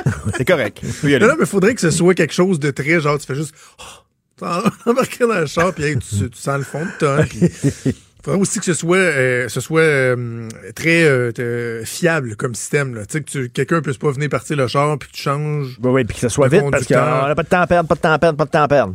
Euh, tu vas nous parler de quoi dans ton show? Une entrevue euh, très, très, très intéressante. Puis je dis très intéressante. Je sais qu'elle va être intéressante parce que je, l'ai faite hier. C'est une entrevue qu'on a préenregistrée hier, mais qu'on va diffuser à 10h15 avec une dame qui s'appelle Clertida Lamotte Cassamajor. On la- on l'appelle Claire chez elle. C'est une haïtienne. Elle est médecin, elle est pédiatre. C'est une haïtienne. Elle est née là. Elle a passé toute sa vie là, évidemment. Elle était sur place euh, il y a quoi, près de 10 ans. Ça va faire 10 ans dimanche lors du, euh, du séisme épouvantable en Haïti. Puis, tu sais, c'est intéressant de profiter de cette occasion-là, de, de cette commémoration-là, pour se rappeler la mobilisation à l'échelle planétaire. Tout le monde qui disait faut aider Haïti, euh, on va s'unir, on va donner de l'argent, on va reconstruire Haïti. Haïti va pouvoir euh, euh, revivre sur des, des, des bases plus fortes, etc. Mais dix ans plus tard, qu'en est-il? Tu sais, de parler avec quelqu'un qui est là, là, qui est sur le terrain. Pas juste, oui, c'est bien d'entendre les gens qui sont de, de passage, qui l'ont vécu, qui vont de temps à autre, mais une personne qui, euh, tu sais, born and raised, là, qui, qui, qui a vécu toute sa vie-là, euh, qu'en est-il dix ans plus tard? Est-ce que les promesses ont été tenues ou pas? Je te le dis, c'est assez intéressant. Et tu vas avoir aussi le ministre de l'Éducation. Ben oui, c'est hey, c'est Hey, j'ai, vu vu ça dans le journal, c'est écrit. Là. Il y a un texte là, sur euh, la, la fin du cours d'éthique euh, et culture religieuse. Puis c'est Ben écrit oui. Le ministre sera en entrevue avec Jonathan Trudeau à Cube Radio à 10h30. Ben oui, c'est cool, ça, c'est la première maintenant. fois que je vois ça. Euh, ben, je l'avais vu hier avec Ah euh, oui? Benoît Dutrisac, ça disait euh, que Yvon Michel sera en entrevue avec lui. Donc, euh, une belle habitude, franchement, que Ben les oui, gens ben oui. journal et de Cube prennent. On travaille, on travaille ensemble. J'ai pensé à toi ce matin en faisant ma revue de presse Ah. parce que, tu sais, il y a deux textes. Il y a le texte... Euh, attends, j'ai ça ici. Ouais, c'est ça. Le, texte du journal sous la plume de notre collègue Geneviève Lajoie, le titre, c'est « La religion ne doit pas être évacuée du cours, selon Robert. Je. Et si bol. Richard va grimper d'un rideau. Non, Par non, contre, dans non, la presse, c'est Québec abolit le cours d'éthique Oui, et culture oui, religieuse. Je dis là, Richard, il doit plus être capable de se tenir dans ses shorts. Non, là, non, mais je cracherai pas dans la soupe. Écoute, là, je suis pas vraiment. là, et moi, je pense que j'aurais complètement sorti de la religion. Mais bon, s'il veut en garder encore un petit peu volet religieux, ça va être très minoritaire. Juste expliquer. Je, je suis capable de, je, je suis capable de vivre avec Oui. ça. Oui, c'est ça. Moi aussi, tu sais, je, c'est vraiment ce qu'on comprend, c'est que le volet euh, religion va être euh, vraiment beaucoup, beaucoup, beaucoup réduit. Mais tu sais que, que des jeunes soient capables de dire, ben telle religion, euh, euh, c'est tel, tel, tel précepte. euh, juste, juste d'avoir une idée là, de savoir euh, qu'est-ce qu'il y a dans le monde, c'est correct, en autant qu'on n'en fasse pas quelque chose Ben, de, tout à fait. de, de très, très, très élaboré. Mais j'ai fait la consultation en ligne, j'ai été la faire tantôt. Tu iras, tu peux mettre tes commentaires puis tout. Ah tout, oui? tout. Ah oui, la consultation, c'est vrai là-dessus, là, sur euh, justement le, le nouveau cours. Écoute, le, le Canada va finalement participer à l'enquête concernant l'écrasement de l'avion. Ben, je pense qu'ils n'ont pas le choix. Sais-tu, il y, y a- il y a un truc que j'ai j'ai pas entendu nulle part? Et c'est une réflexion que je me fais depuis hier. C'est sachant le, donc ce qui est le plus probable, c'est-à-dire que l'Iran aurait tiré, euh, renvoyé un missile, bon le système euh, de, de défense et tout ça. Ce que ça veut dire, c'est que l'Iran était absolument, absolument prêt à descendre un avion américain. là. Mais en pensant que c'est un avion militaire? ou C'est ça. En pensant que c'est un Ben, avion parce que militaire. c'est ça la théorie, c'est qu'il aurait pensé que Ben un avion voyons militaire. donc, il pensait que c'était un avion militaire. C'est un aéroport. C'est à côté d'un aéroport, puis il y a des vols tous les jours. Je veux dire, comme disait François Lambert tantôt sur Internet, tu vois les vols qui décollent puis qui arrivent. Oh, mais là, on parle c'est de, on parle de- on- non, non, non, mais on parle de quatre gars dans un tank avec des systèmes de radar, genre, puis là, ils voient quelque chose, puis là, que quelqu'un aurait pensé ou que automatiquement. Euh, Non, non, mais je, non, mais je vais, Richard, Non, toi, non, mais toi, c'est tu préfères weird, croire qu'ils ont voulu sciemment descendre un avion co- commercial? Ben, je sais capable. pas, mais je sais pas, Je peux mais. pas me euh, résoudre à ça. Ben là, il savait pas qu'il y avait des avions. euh, C'est près d'un aéroport. C'est après, après le décollage que l'avion s'est fait. Non, à- non, ça pue, ça, ça pue l'amateurisme. Sauf que moi, tu comprends la symbolique, c'est de me dire, ils étaient prêts, si c'est oui. cette théorie-là qui prévaut, là, ils étaient prêts, là, à descendre un avion américain, puis là, me dire, la guerre, là, elle aurait pogné pas à peu près, là. Et Ça, ça te donne-tu une idée à quel point on est passé proche? complètement. Non, non, euh, c'est assez fréquent. Écoute, on va t'écouter. Bonne émission. Hey, je, peux dire au ministre Roberge que tu es d'accord avec euh, sa démarche? Oui, capoter, oui, je ne cracherai pas. ça va faire son je cracherai pas dans la soupe. C'est correct. Je suis Wow. capable de vivre avec OK, ça. je transmets le message. Je suis là pour ça. Merci beaucoup. Bon week-end. On t'écoute avec Maude. Merci Hugo Veilleux à la recherche. Merci Fred Rio à la console. Passez un excellent week-end politiquement incorrect.